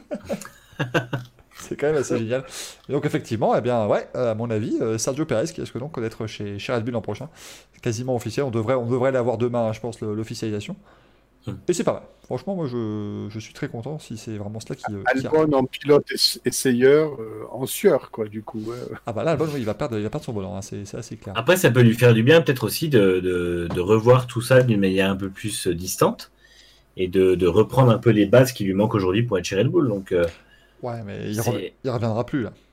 non, mais ouais, c'est compliqué. Après, est-ce que euh, on sait pas comment ça va se passer chez AlphaTauri Est-ce que euh, si, Tsunoda, par exemple, ou Gasly retourne chez Red Bull, euh, euh, il faudra bien un deuxième pilote dans l'AlphaTauri et la, la filière est pas non plus blindée derrière. Donc, euh, Est-ce que Red Bull ne referait pas une saison avec ses pilotes par alternance? Oh putain, ça c'était un enfer ça. Alors on rappelle, hein, la saison 2005, ils avaient prévu de faire alterner Christian Klein et, et Vito Antonio Luzzi qui a fait deux grands prix. hein.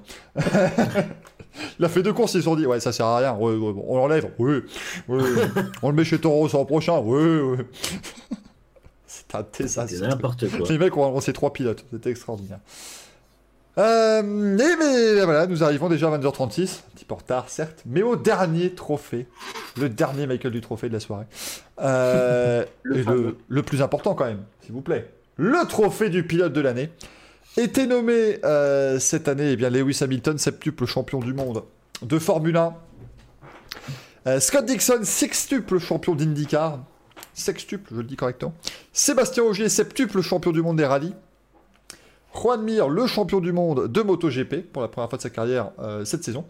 Et Mick Schumacher, le champion de Formule 2. Et avec 66,4% des voix, c'est pas non plus une grosse surprise, bien sûr, que si je vous annonce que c'est évidemment Lewis Hamilton qui est votre pilote de l'année, euh, qui remporte le plus prestigieux des, des awards. hein, c'est un petit peu l'award du film de l'année euh, qui est décerné. Voilà, c'est logique, Lewis Hamilton qui, euh, qui est le pilote de l'année, le pilote de la décennie, le pilote, euh, Ouais. le pilote du 21 e siècle, le pilote de tout. Hein. J'ai envie de dire. Il, il a Et- remplacé d'ailleurs le petit euh, T sur sa combinaison par un 7. Oui, ouais, c'est ça, pour dire à Petit 1000 détail coquet. à 1007 Mais, tonnes. mais, apparemment, il pourrait essayer. Enfin, en tout Ah cas. Mercedes. euh, Mercedes a mis qu'ils allaient annoncer quelque chose rapidement en mettant une, une citation de Lewis qui dit qu'il veut rester. Donc, je pense qu'il Oui, il va rester. va, pas- il va pas tarder à, à rempiler officiellement. Ça me surprendrait qu'il ne reste pas, effectivement. Ce serait assez, Ouais, moi aussi. Oh, 50. extraordinairement. euh. Sa, sa saison a été tellement Ah. énorme. Mais mais même sans ça, je veux dire, on l'a répété, je pense à de nombreuses reprises, c'est aussi un personnage et c'est quelqu'un qui quelque part euh, a une image mondiale, a une image hors de la F1 et c'est un des rares à avoir cette image-là. Il y a Leclerc qui l'a aussi, il y a enfin moi je, je dis ça sûrement parce que c'est Monaco, j'en sais rien, mais je pense que Leclerc est assez connu. Il y a Verstappen qui est assez connu et vraiment beaucoup dans son pays. Euh, Vettel a quand même assez genre, il, est, il est connu. Alonso est très connu, c'est un super coup de Renault de l'avoir récupéré. Mais à part ça, si tu réfléchis sur le reste de la, du plateau, euh, mondialement, euh, je pense qu'il y, a- il y a un mec comme, euh, comme Pérez qui arrive dans un hôtel euh, lambda au fin fond du, du Larzac. euh, les mecs, ils vont le regarder, ils vont dire ben, C'est bien, tacos, allez, casse-toi. On t'a donné la, la suite. Non, mais. Sous-entendu que les gens du Larzac sont racistes. Voilà, c'est ça, c'est un scandale. C'est raciste envers les gens du Larzac, monsieur. Voilà, ça y est, la team premier degré dans le Racing Café. Non, mais je quitte cette émission. Mais- Racing, Racing. Bravo. Café, ouais. Voilà, on continue, le raciste café, ça va être absolument affreux. Racing Café, n'est-ce pas? Oh non. Oh non. Oh merde, c'était Jean-Marie Le Pen ou Helmut Marco? Parce qu'il leur manque un, un œil tous les deux, donc je suis perdu. Je pense que ça semblait d'ailleurs pour. euh, Bon, une perdue valide. c'est c'est le même. Jean-Marie, Jean-Marie Marco. Jean-Marie Marco. Attends, Si on peut continuer dans l'absurde, euh, avoir Helmut Marco dans une équipe et un pilote qui s'appelle Pierre, Ah oui, parce que oui, il a perdu son œil parce qu'il a pris une pierre dans le casque. Et dans l'œil. vous aussi, euh, vous aussi, re- re- vous aussi refaites votre histoire de la F1 avec des, des anecdotes rigolotes. je ne m'excuserai même pas pour. Ah, attends, attends. Il y a des mecs de chez Red Bull qui te disent qu'ils étaient bannis à vie. Ouais, Ouais, euh, non, ouais, ouais, c'est. Oui. Au revoir les paddocks de la F1 pour moi. Ouais, moi je vais avoir du mal là. euh. J'avais prévu de faire le tour de l'hospitalité Red Bull, là ça va être compliqué. en tout cas, voilà, pour nos 13 catégories, 22h40, je pense qu'il est largement le temps qu'on termine, mesdames et messieurs, ça fait 2h10 qu'on est ensemble. Euh, J'espère que ça vous a plu, cette première édition des Racing Café Awards. Mm. Euh, nous, ça nous a plu de le faire, et, euh, et euh, on le refera avec grand plaisir l'an prochain, mais on vous fera quand même une quarantaine d'émissions au moins avant. Hein, L'an prochain, parce qu'on va re-signer. C'est le dernier Racing Café de l'année, certes, mais on revient le 7 janvier, promis, le 7 janvier à partir de 20h30. Ah. C'est officiel, ça vient de tomber, on, on signe. Speed-. Speedweek, Speedweek, Speedweek l'annonce. Donc normalement ça devrait aller. Michael, Michael Wick l'annonce, donc normalement ça devrait être bon, c'est mon organe de presse. Alors, Je je tiens à préciser quand même que ce soir, Greg n'a pas perdu le quiz. Et oui, Oui, et ça c'est fort. oui, Et Bravo Bravo. C'est le 14e award. L'award de ne pas avoir perdu le Alors- quiz, c'est pour gagner. Est-ce que je peux donner, dire un petit mot, s'il te plaît? Ah, bien, bien sûr, vas-y, le discours. Le- Alors, le discours. Alors, Michael, je tiens à te remercier énormément parce que tu nous as invités à cette émission. Et euh, je trouve y a, on débuté tranquillement. On se connaissait assez peu d'ailleurs à- avant ça. Et euh, maintenant, on s'entend très très bien. Je remercie d'ailleurs les, les fidèles qu'on on voit dans le chat assez régulièrement. Et euh, franchement, c'est un plaisir de faire cette émission. C'est vraiment très très cool. Et justement, comme tu dis, on revient l'année prochaine. Et j'espère justement être dans les invités. euh, et participer le plus possible parce que dire, on a tous un emploi du temps et tu mets beaucoup d'énergie à, à tout ça. Tu présentes très très bien. Mm. Donc euh, bravo pour euh, cette création. Bah, Merci beaucoup. C'est très tout gentil. pareil, ouais. Tout pareil, c'était très très bien et puis euh, on s'est bien bien amusé et ça reste une émission euh, qu'on fait avec beaucoup de plaisir et de bienveillance et euh, voilà, j'espère que ça se voit parce que c'est très euh, très sympa à faire en tout cas. Exactement. Et voilà. Et j'ai pas de 2G, j'ai une connexion qui fonctionne. Donc C'est vrai, ouais, c'est ça, exactement. Exactement, on le signale dans le chat. On a vraiment le meilleur m- monsieur loyal, euh, vêtu comme il se doit ce soir. En plus, Madame, monsieur, et pour le bonjour. prochain Racing Café, il sera dévêtu d'ailleurs. hein. Voilà, je tiens à le signaler. Il va y en avoir des pareils idiots, à mon avis, dans les, dans les mois à venir. Euh, mais merci à vous, merci à vous. Voilà, c'était. euh, c'est vrai que c'est l'heure du bilan. Il faut un petit peu remercier un petit peu tout le monde. C'est normal. Je remercie évidemment la technique, euh, Jean Moïsog, hein, qui nous a réalisé cette émission pendant des semaines, évidemment. Non, mais voilà, c'était. c'était toujours une volonté de ma part, hein, voilà, de, de- de faire des émissions comme ça de bande. hein. Les, les plus anciens d'entre vous dans le chat se souviendront euh, de Roue Libre, quand c'était pas un duo sur YouTube, mais que c'était une émission, euh, de, euh, que c'était un podcast. Se souviendront également de ce qui s'appelait les voix du forum, parce qu'on était sur un forum à l'époque, c'était complètement de la folie. Et voilà, c'est toujours ce que j'ai aimé faire, et cette année, je me dis que je suis extrêmement bien entouré. J'ai trouvé des excellentes personnes avec qui faire ça. J'espère qu'on a très très bien réussi, les amis, aussi à vous transmettre notre passion de la Formule 1 et de le faire d'une manière drôle, ludique et euh, qui montre aussi qu'on voilà qu'on s'y connaît. J'estime qu'on n'est pas non plus voilà complètement des fraudes. On le fait avec nos moyens à nous, bien entendu, avec nos connaissances. Mais je pense qu'elles sont elles sont là, elles existent bien. Euh, donc, euh, donc j'espère que ça vous a plu.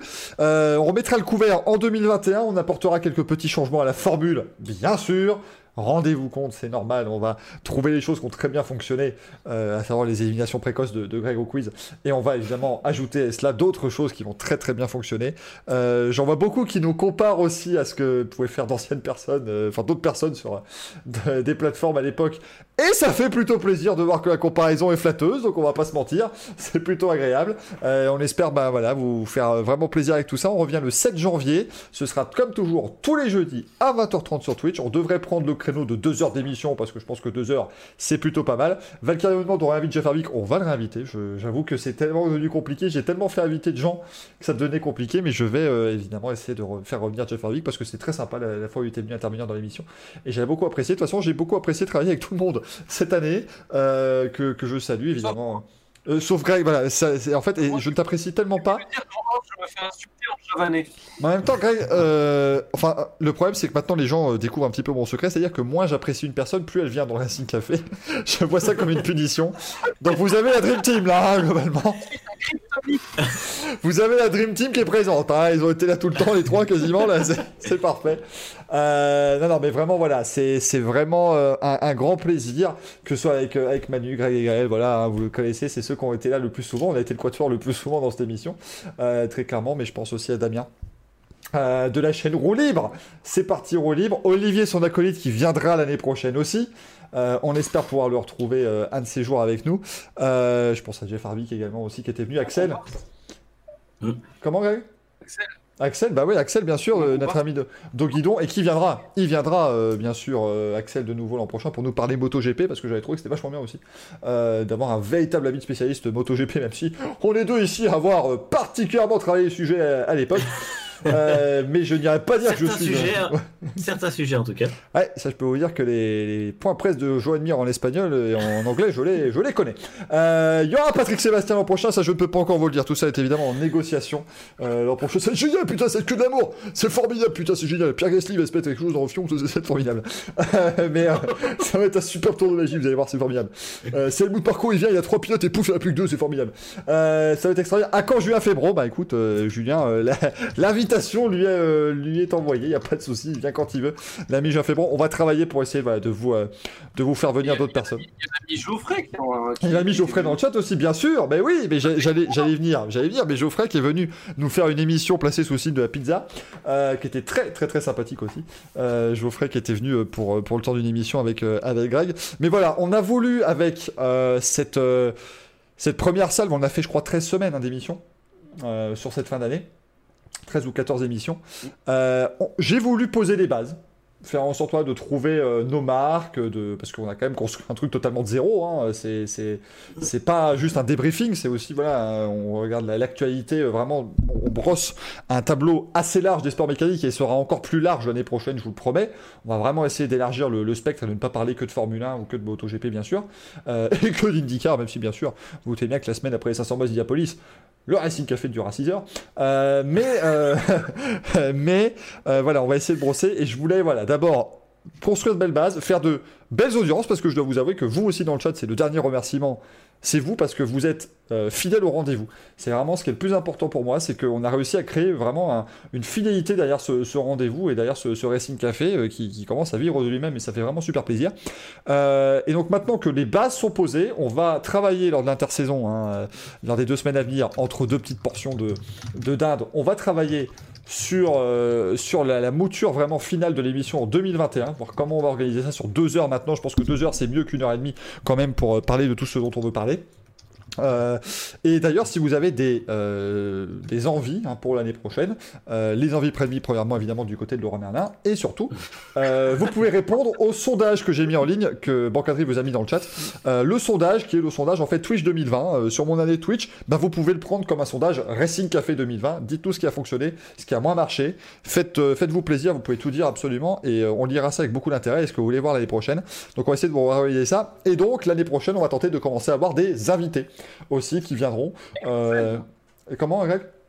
Les invités avec un Z. Appuyez Voilà, des Z apostrophe invités, exactement, euh, qui seront Et là. on va faire les amours textes. Texte. cool. Tex, euh, Tex et Jean-Luc Reichmann viendront nous rendre visite et ce sera quand même assez extraordinaire. Euh, et Valkyrie, à l'interview viewer, tu dis, eh ben justement, il y aura une partie justement un petit peu courrier des, courrier des viewers.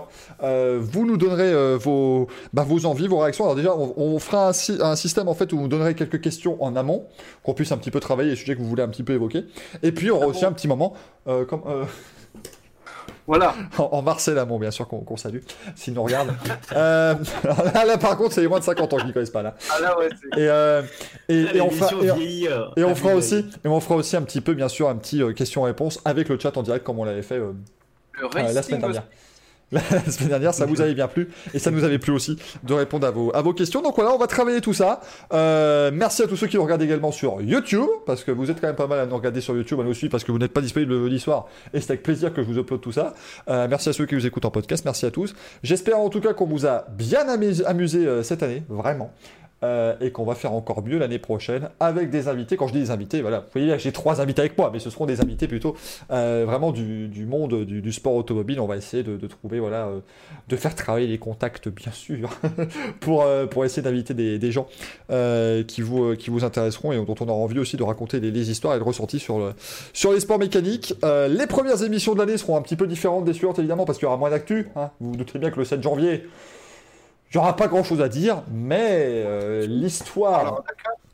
On parlera du Dakar, effectivement. On vous dira euh, si euh, Sébastien Loeb s'est tanké euh, avec son, son, son buggy Pro Drive.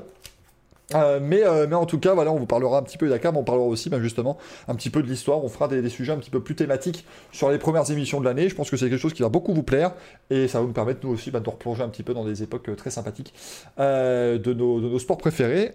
2h20 d'émission, je pense que c'est très bien. C'est là qu'on va se quitter. Merci encore une fois énormément à vous d'avoir été euh, des nôtres. On se retrouve le 7 janvier prochain. D'ici là, passez d'excellentes fêtes de fin d'année.